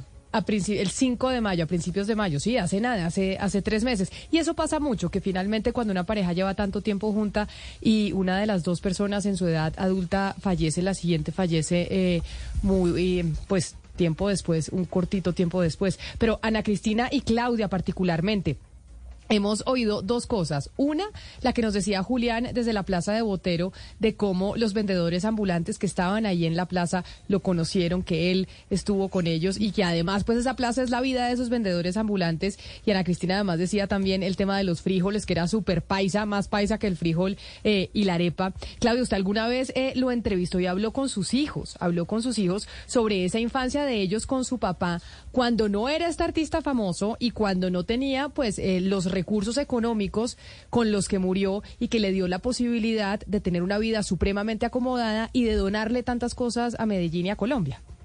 Camila, es una de las oportunidades más lindas que he tenido como periodista y como persona, haber entrevistado a Fernando Botero en Pietrasanta, donde pasaba tres meses al año. Uno de esos tres meses reunía ahí a toda su familia, a sus hijos, a sus nietos. Y cuando yo tramité la entrevista con él para un eh, programa especial para CNN, Los Influyentes, eh, a través de Juan Carlos Botero y de Lina Botero, me dijeron, el sitio es Pietrasanta porque allá nos vas a tener a todos. Y entonces empieza uno a sumergirse en lo que fue la historia de, él desde muy eh, joven. Él era muy él venía de una familia muy humilde, muy humilde y, por ejemplo, la primera, el primer eh, obra artística que él vendió eh, fue una un dibujo de, un, de toros de, y toreros, eh, porque él fue y se los dejó al señor que se encargaba de la taquilla ya en la Plaza de Toros en, en Medellín y eran cinco o seis dibujitos. Y Botero iba todos los días a ver si ya se había vendido uno y nada, y nada, y nada, hasta que un día eh, el, señor le dijo, el de la taquilla, oiga, vendí uno y le dio dos centavos por ese pues por esa venta. Entonces Botero se metió los dos centavos al bolsillo y se fue corriendo a su casa a contarle a su mamá y a sus hermanos. Ella, eh, ellos habían quedado huérfanos muy, muy chiquitos y resulta que se le tenía roto el bolsillo y se le habían perdido los dos centavos. Eh, y entonces fue como esa emoción de ya vendí, yo voy a poderse vivir de esto, pero perdí el dinero. Y la suerte no lo acompañó hasta mucho después. Él incluso cuando se fue de, de Medellín a, a Tolú eh, para poder pintar, su mamá le regaló las sábanas de la Juar de casada porque no había, no tenía para comprar lienzos y la casa en la que vivía el Tolú tenía piso de tierra. Y luego, incluso ya habiéndose ganado una beca, incluso ya habiendo empezado, digamos, a, a coger algo de nombre, eh, después de que él se separa de Gloria Sea, eh, que están viviendo en Nueva York, pues ellos se reparten los hijos como hacen todas las parejas divorciadas, unos días con el papá, unos días con la mamá, y sus hijos tienen una historia muy linda de lo que él hacía, porque el contraste entre lo que les ofrecía la mamá, pues que era que con muchos más recursos, y lo que les ofrecía el papá, que era realmente eh, pues muy, muy poco, muy escaso, eh, era grande, entonces él lo que hacía era crearles momentos muy divertidos. Y aquí tenemos un testimonio pequeñito de esos que él y su familia nos regalaron cuando le hice esa entrevista a Pietrasanta sobre esto que le estoy diciendo. Mi mamá se ha casado eh, por segunda vez con un hombre multimillonario, un hombre muy rico, y él no tenía un peso. Y sin embargo, eh, creó a través de su imaginación todo un mundo para nosotros, por ejemplo, salíamos, tenía un apartamento muy pequeño, una parte fea de Manhattan, y salíamos de noche a los basureros a encontrar pedazos de aluminio, de metal, y con eso nos hacía armaduras y espadas y Increíble. Eh, mi mamá nos regalaba trenes eléctricos de, de, centenares de dólares y él hacía eso y gozamos mucho más con lo que él nos hacía. Nos llevaba de noche al cementerio y él se paraba en el carro pues a la entrada del cementerio y decía, bueno, vamos a ver quién llega hasta la última tumba, la, eh, la toca y regresa. Y obviamente pues eso era el sufrimiento más aterrador. Pero yo creo que él sufría más de quedarse solo a la entrada. Vamos a preparar esta noche sopa, pero es sopa de ojos no se van a comer los ojos, entonces lo que hacía era que cogía las esculturas, teníamos unas esculturas que en, en esa época tenían unos ojos de vidrio que parecían de verdad, y los echaban, una, preparaba, calentaba una lata de sopa tomate y echaba los ojos ahí. Entonces uno se tomaba la sopa mirándolo, mirándolo a uno, uno, pero esto era una cosa alucinante, aterradora, inolvidable. Y la magia no acabó cuando llegó la bonanza. Replicó con sus nietos lo que había hecho con sus hijos. Acá uno los llevaba en diferentes momentos a su estudio a pintar. Les decía, yo necesito un pintor chiquito porque no puedo pintar la parte de abajo de estos cuadros. La parte de abajo le ponía un barniz, un barniz eh, especial, en forma que ellos pintaban ahí. Empezaban a entregar los desastres ahí. Pues yo sabía que el barniz se podía trabajar no más que media hora porque no se quedaba permanente. No yo con el reloj en la mano, angustiadísimo. A la media hora, bueno, bueno, no, ahora sí ya quedó fantástico el cuadro. Entonces iban, pues ya se van ustedes, trata de tu trapo borrando. y después pues los, los nietos eh, no se enteraran, no se enteraban de esto eh, hasta que ya eran grandes, pues, y decían, ellos decían con orgullo que habían hecho parte de las pinturas de su abuelo. Y, y él tuvo otro hijo, Camila, un hijo que se murió, Pedrito, en 1974, de su segundo matrimonio con em, eh, Cecilia Zambrano, una caleña. Se murió en un accidente de tránsito en España y eso fue muy, muy terrible, la tristeza de Botero. Hay una buena parte de su obra dedicada a pintar a Pedrito, Pedrito a caballo y Pedrito jugando y en fin. Pero de esa, eh, de ese accidente de tránsito, el maestro Botero casi pierde su mano derecha. Imagínense lo que eso hubiera significado. Era 1974 apenas.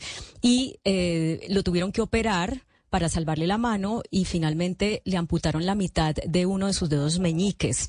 Eh, mucha gente no sabe eso, que Botero no tenía la mitad de uno de sus dedos meñiques.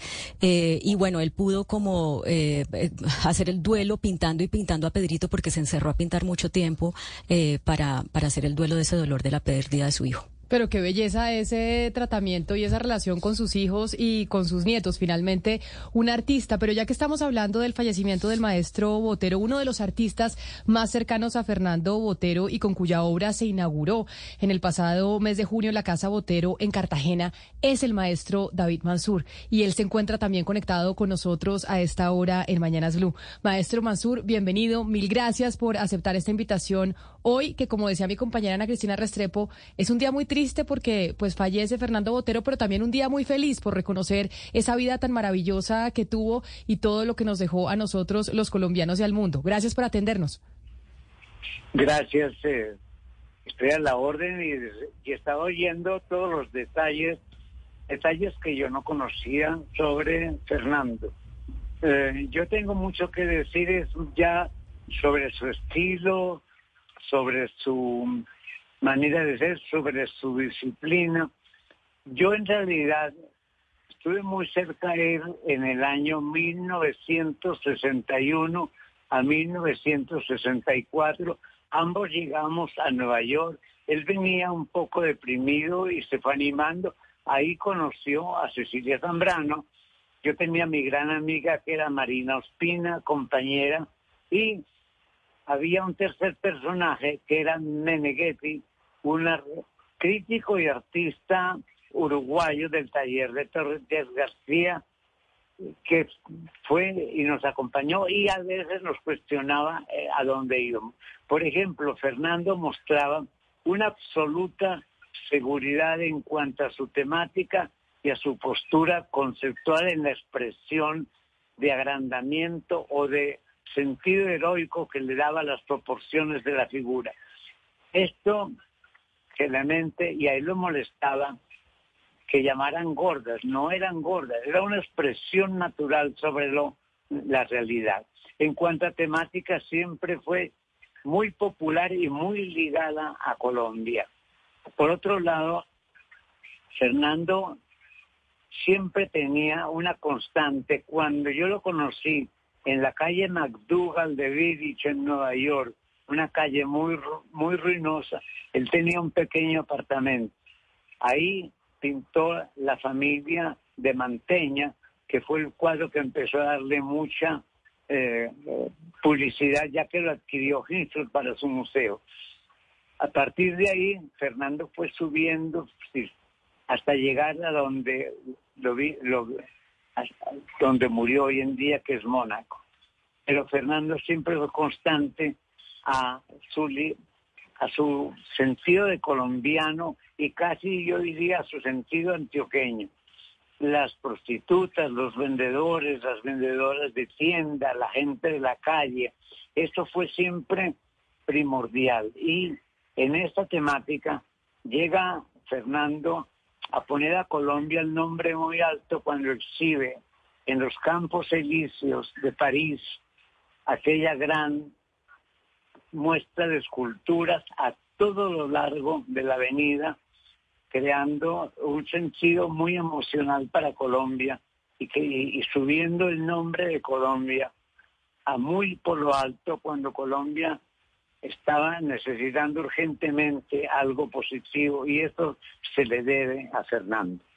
Maestro Mansur, usted ha, recordado con gran certeza que el maestro Botero decía que él no pintaba gordas, que lo que hacía era eh, algo con respecto al volumen y que si, si él hubiera pintado gordas, eh, se había visto como la única gorda que pintó, que le voy a pedir a la producción que me ayuden, aquí está, esta, esta es una, una pintura que se llama Mujer Gorda, la hizo en 2007, de lápiz sobre papel, para una serie sobre el circo. Y entonces él estaba como un poco cansado, de que, aunque sabía que era inevitable, de que la gente dijera que él pintaba gordas, porque él lo que decía es, si yo pinto una gorda, se va a ver es como esta señora que se ve como, eh, como tumefacta, como con, que, que no es, no hay belleza ahí, y lo que yo pinto es belleza, es bello, da placer. Yo quisiera que usted nos hablara un poco más de esa diferenciación que él hacía y que finalmente pues ya pasó a la historia como el, el, el pintor que hacía gordas, pero eso no era lo que él hacía. A Fernando no le gustaba nada esa palabra que le dijeran que pintaba gordas. Es en realidad, como artista, se trataba de una expresión sobre la proporción normal a una proporción irreal o puramente plástica, que hacía que se engrandaran las formas, a veces con un sentido casi heroico. Era tan fiel a todo esto Fernando que de la pintura saltó con gran naturalidad a la escultura porque pudo sentir en sus manos el volumen de lo grande. Y así fue. O sea, en la temática, como lo dije antes, fue propiamente muy popular, pero ya a la hora de la expresión fue muy universal, creando esta especie de estilo del agrandamiento que lo llevó hasta el final y que del cual hizo maravillas de obras. Y vuelvo a repetir, el, momento más importante fue la muestra en París de que hablé antes.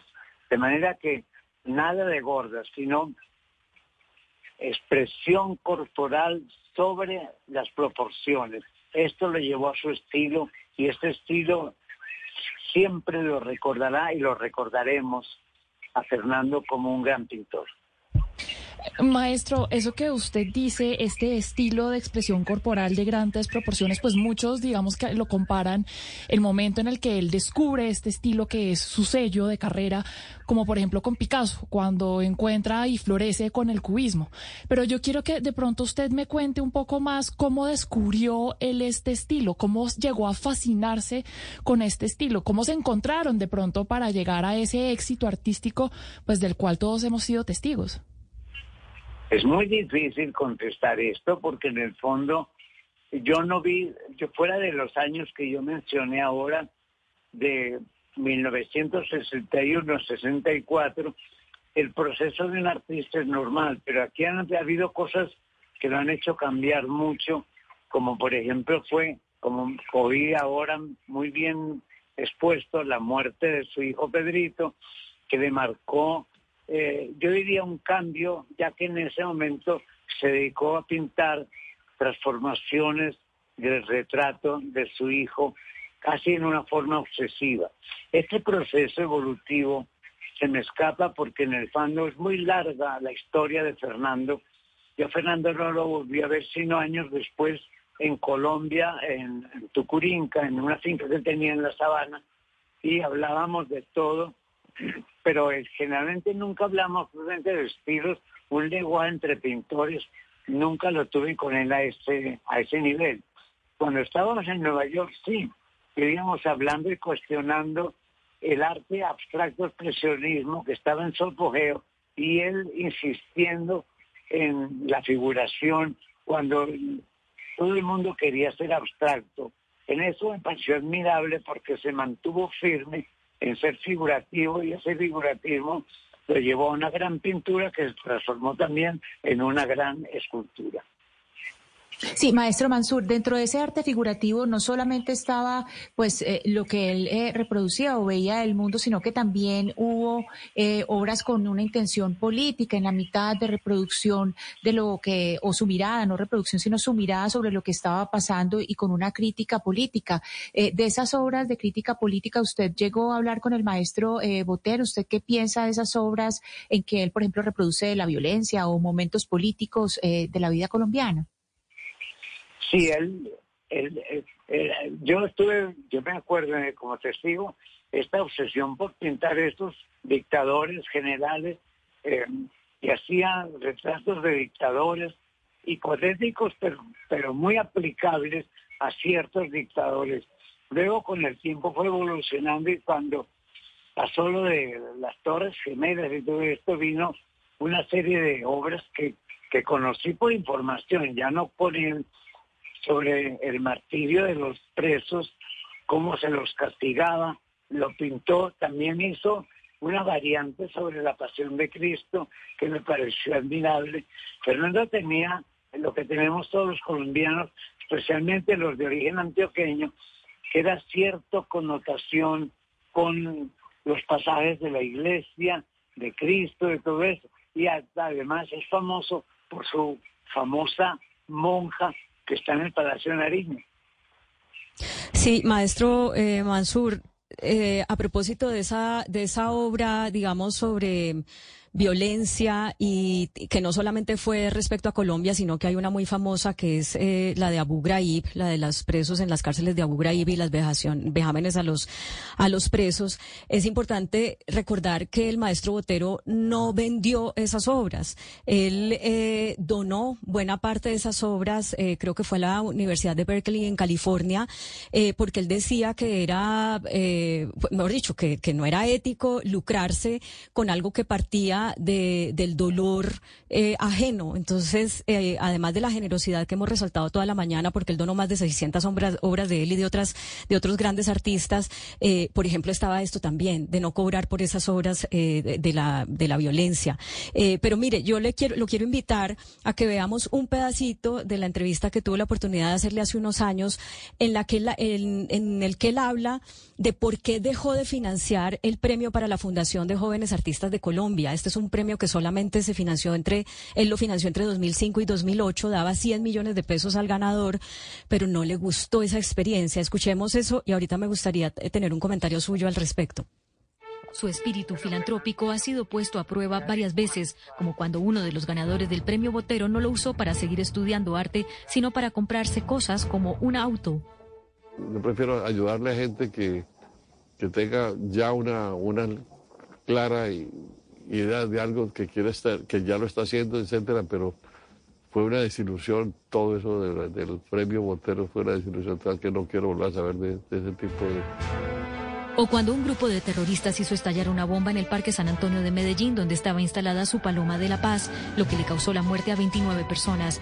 El artista donó una nueva bueno, con la condición de que deja... eh, sobre ese sobre ese pedazo que oíamos, eh, maestro Mansur, él decía también que, que lo que pasa es que todas esas formas de arte eh, conceptual, como el performance y, y otros, las instalaciones, pues que no le parecían y, y se ofendió mucho, eh, por ejemplo, cuando había exposiciones en grandes museos de un hombre martillándose un pene o una persona defecando o decía eso no tiene nada que ver con el arte porque el arte puede ser contestatario y crítico, pero tiene que ser bello. No sé si usted tuvo la oportunidad de hablar con él sobre eso o, nos quiere compartir algo al respecto. Sí, hablamos. Bueno, lo que tú estás diciendo es prácticamente eh, cierto. Eh, yo con él, eh, ese tipo de lenguaje lo tuve precisamente con Meneghetti en Nueva York, cuando estaba todo su apogeo el arte abstracto expresionista él yo, la palabra no es detestar, pero sí, no le interesaba para nada los planteamientos. Y con el tiempo, como tú lo dijiste ahora, él puso de lado, él manejó un premio, cuando vio que el premio se iba hacia cosas filosóficas del arte, como las instalaciones, los performances, todo eso, dijo, no, yo no sigo eh, eso lo digo yo, porque no hablé con él, pero me imagino que él dijo, no, yo no voy a apoyar estas cosas tan etéreas, tan rápidas y tan modernistas, porque el arte, el arte figurativo, como eso sí lo decía él, es el único arte que valga y que perdura y que uno siente. Y yo personalmente estoy de acuerdo con Fernando.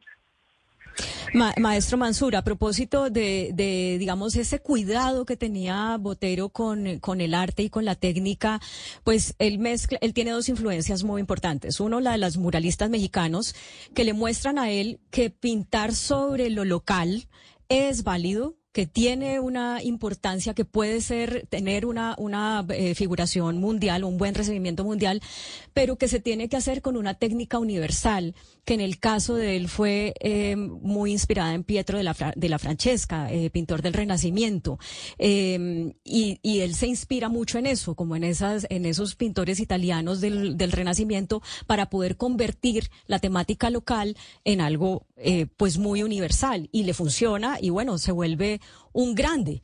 Eh, que no sé si me está oyendo, maestro, y quisiera saber sobre eso, ¿cuál es su opinión? Bueno, mi opinión es muy sencilla. Tenía obsesión por los italianos del Renacimiento, especialmente por Piero de la Francesca, un artista del 480 italiano. Eh, el colorido de Piero apastelado fue siempre fiel en su pintura. No lo copió, pero le sirvió, ya, le sirvió de espíritu para sus cuadros. Lo mismo Anglo, el pintor francés, lo mismo Rubens, en fin, ese aspecto, como tú lo has dicho ya, le marcó y lo hizo alejarse de todo planteamiento eh, un poco que diría yo arriesgado del arte del arte abiertamente filosófico. Aló. De adelante, maestro, le estamos oyendo. Es que yo oí un ruido raro. Aló. Lo estábamos oyendo y sabemos que usted perdió contacto con el con el maestro Botero desde hace mucho tiempo, pero si ahorita le decimos ¿Cuál es el legado de él, eh, que es de su misma generación, eh, para los pintores eh, de ahora, para los artistas de ahora? ¿Usted cómo lo resumiría? Yo diría que el arte, ante todo, no debe que los clásicos no terminaron su obra y cualquier variante mirando a los clásicos y trayéndolo a la época actual es la mejor propuesta que puede hacer un artista y ese legado lo deja muy claro Fernando. El arte figurativo no se ha terminado. La pintura de caballete no se ha terminado. Lo que se ha terminado es el talento. Maestro, pero entonces hoy, que finalmente tenemos pues esta noticia triste, pero feliz también que nos da la oportunidad de recordar esa vida tan maravillosa y lo que nos dejó el maestro Fernando Botero a los colombianos. Usted, que también es otro de los grandes maestros de la pintura en, eh, en nuestro país, si tuviéramos que preguntarle qué fue lo más importante, porque hemos hablado de muchas cosas, pero qué fue lo más importante que le dejó Botero al arte colombiano, ¿usted qué diría? Bueno, le dejó precisamente la insistencia, primero, que un artista tiene que ser disciplinado. Esa falsa bohemia no es condición del artista. Fernando fue un ejemplo de absolutamente capacidad de trabajo, de disciplina, entre todo. Segundo, dejó una obra constante con insistencia en que lo figurativo se da siempre la temática base del arte. Y de todo esto, espero que las generaciones futuras de Colombia entiendan y produzcan de pronto variaciones, como es natural, sobre lo que dejó Fernando como legado para Colombia. Pues maestro David Mansur, qué placer poder haber tenido la oportunidad de hablar con usted el día de hoy y sobre todo en un día tan importante como este en donde pues le estamos rindiendo homenaje al maestro Fernando Botero en su fallecimiento a los 91 años. Mil gracias por haber estado nuevamente con nosotros aquí en Mañanas Blue. Para usted, un feliz resto de día. Gracias a ustedes y gracias y un gran saludo a toda la audiencia de Blue Radio. Un saludo muy especial, 12 del día, 50 minutos. El maestro David Mansur, que tiene, eh, Claudia, 93 años, tiene el maestro Mansur, ¿no? Y está perfectamente lúcido. ¿Qué tal su última respuesta? Esa, esa falsa bohemia no existe. El artista tiene que ser disciplinado y tiene que trabajar también para poder llegar a ser exitoso y pasar a la historia como lo ha hecho Fernando Botero. Y la que nos dijo antes, la pintura de Caballete no se ha terminado, lo que se ha terminado es el talento. Es que esta es otra generación, Camila, que vivió el arte de una manera muy distinta a, como se ve hoy y que han sido unos trabajadores incansables, porque si algo identifica o más bien, eh, digamos, tiene el mismo común denominador en Fernando Botero que en David Mansur es la capacidad de trabajo. David Mansur todavía trabaja, pero allá en Barichara usted no se imagina lo que es eso. Entonces, pues es, muy bello poder tener este testimonio vivo eh, de Mansur a propósito de Botero. Pero, mire, pero por eso está así, por eso está así como está, porque acuérdese lo que nos decía ayer nuestro especialista. La, el secreto es trabajar hasta el último de los días para estar así delucidos como el maestro Mansur. Pero Claudia, le quería preguntar porque otra de las de los aspectos y de los capítulos de la vida del maestro Fernando Botero, quizá no el eh, más alegre y, y, uno de los más tristes de su vida después de la de la pérdida de uno de sus hijos, fue la tragedia o el escándalo de corrupción en el que se vio involucrado eh, su hijo Fernando Botero, sobre todo por cuenta de la relación que usted ya nos explicó que tenía él con su familia. Claro, es que él viene de una familia paisa y pues todos sabemos lo que son las familias, eh, lo que es para un paisa su familia. Entonces, esto le dio muy duro. Eh, fueron un alrededor de cuatro años que padre e hijo no se hablaron. Sobre esto yo tuve la oportunidad de conversar con ellos en esa entrevista que les hice hace 11 años para CNN en español. ¿Cómo cambió la relación de ustedes a raíz del tema del proceso 8000 por el cual usted tuvo que estar en la cárcel unos años? A ver, eh, ahí, digamos, no tuvimos relación durante cuatro años, realmente no nos hablamos para nada. Eh, y pues eh, yo le pedí disculpas por todos los problemas que le había causado a él y a la familia. y a raíz de esa, esas disculpas mías, eh, como que reanudamos la relación. Él tuvo su castigo en el sentido de que además de que estuvo detenido, que, fue pues no, fue una experiencia agradable, es el hecho que ha tenido que alejarse de la política, porque él desde muy niño leía discursos de grandes, eh, de Churchill, de, Israel, y yo siempre lo veía con libros de política toda la vida, desde que tenía 13, 14 años. Y eso fue su verdadera vocación. Entonces el hecho de que haya tenido que abandonar la política, como que me hubieran dicho a mí, usted tiene que abandonar la pintura, pues no habría habido, no habría habido un castigo más grande para mí que no poder pintar. Pues. ¿Usted pintó ese dolor, esa decepción? ¿Nunca le provocó como desahogar? Eso no me, no me inspiró ninguna obra, era imposible. Volver eso en pintura no, no tenía ni sentido ni posibilidades. Yo tenía, Camila, muchas preguntas sobre cómo plantearle esa pregunta o sea, me hacía a mí misma como periodista muchas preguntas sobre cómo plantearle esa pregunta al maestro Botero, que había sido tan generoso de recibirme en su casa, con su familia. De pronto pensaba, le voy a causar eh, pues una incomodidad. Pero él tenía esa respuesta, no sé si se le habían hecho la pregunta antes en una entrevista periodística, pero él tenía esa respuesta como muy, muy clara, así como ustedes lo acaban de oír. Y, y su generosidad, pues, y su sabiduría, creo yo, lo llevaba a que eso no convertía, o sea, él no se sentía atacado con eso sino que aprovechaba para dar un mensaje que, que, además creo que nos sirve a todos, ¿no? El peor castigo que puede tener una persona, pues es no poder seguir haciendo lo que le gusta. En este caso, su hijo no pudo eh, seguir haciendo política. Muy, muy generoso el, el maestro Botero. Yo tengo gratos eh, recuerdos de esos tres días eh, que tuve la oportunidad de perseguirlo a él y a su familia y de que me abrieran las puertas de su casa, Camila.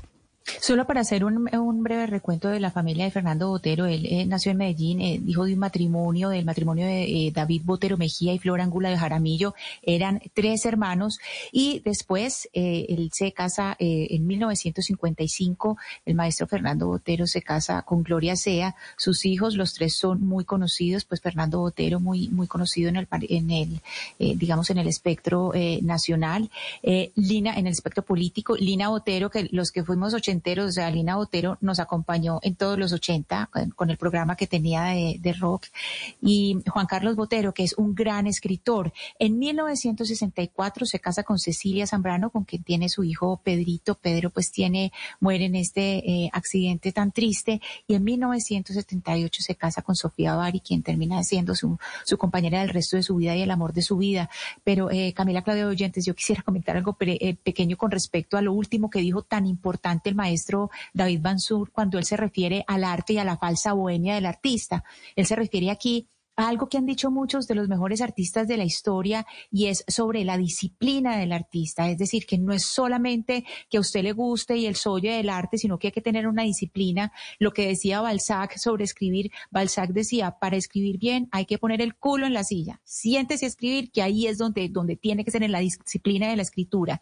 Y también un poco eh, evocar eh, lo que decía eh, Flaubert de Madame Bovary, cuando él decía, Madame Bovary soy yo Ver, Fernando Botero era así, su obra era él, él mismo era su obra donde iba y creo que esos son como las, las grandes, eh, el gran legado de él para, para los artistas. A mí hoy, Ana Cristina, eh, me, me, impresiona mucho ver eh, fotografías de las obras de Botero en donde se refleja la violencia en Colombia. Dedicó muchas de sus pinturas a, a la violencia que azotaba al país y que sigue azotando a nuestra nación, ¿no? el tema de las masacres, el tema de los grupos armados, del secuestro y demás, pero sobre todo, no sé si Claudia le preguntó en la entrevista por las pinturas eh, que reflejan el momento de la muerte de Pablo Escobar, que entiendo son dos, Claudia. Eh, Escobar está muerto y la muerte de, Pablo Escobar, que, que pues para, para Botero, digamos, representaron eh, críticas de algunos y, digamos, aplausos de otros, unos criticándolo por el hecho de, que estaba reflejando un hecho doloroso de la violencia eh, en Colombia y otros, pues, diciéndole que Botero lo que estaba haciendo era justamente contándole al mundo eh, sobre esa violencia, esa violencia que estaba azotando nuestro país. Creo que son dos de sus obras sin duda más polémicas.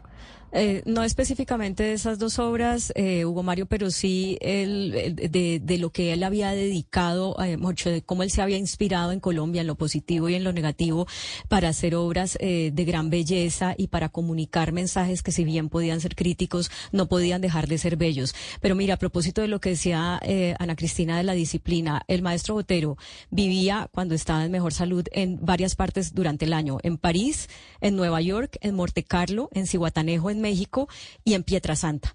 Y nunca dejaba de trabajar. En París trabajaba en óleo sobre lienzo de gran formato, en Nueva York en cuadros de formato grande, en Monte Carlo, que era una residencia que le dejó el príncipe Rainiero, acuarelas y dibujo. En Cihuatanejo, en un hotel en el Pacífico, hacía bocetos y en, en Pietrasanta hacía esculturas. O sea, era una, una cosa obsesiva por el trabajo y, y como dijo su hija más temprano, hasta el sábado de la, eh, de la semana pasada estaba trabajando. Pues qué maravilla, el maestro Fernando Botero hoy nos deja a sus 91 años y por eso queríamos seguir haciendo este homenaje a su vida, a su obra y obviamente a todo su legado. Y ya regresamos con nuestros compañeros de Meridiano Blue que siguen con más información de Colombia y del mundo para ustedes.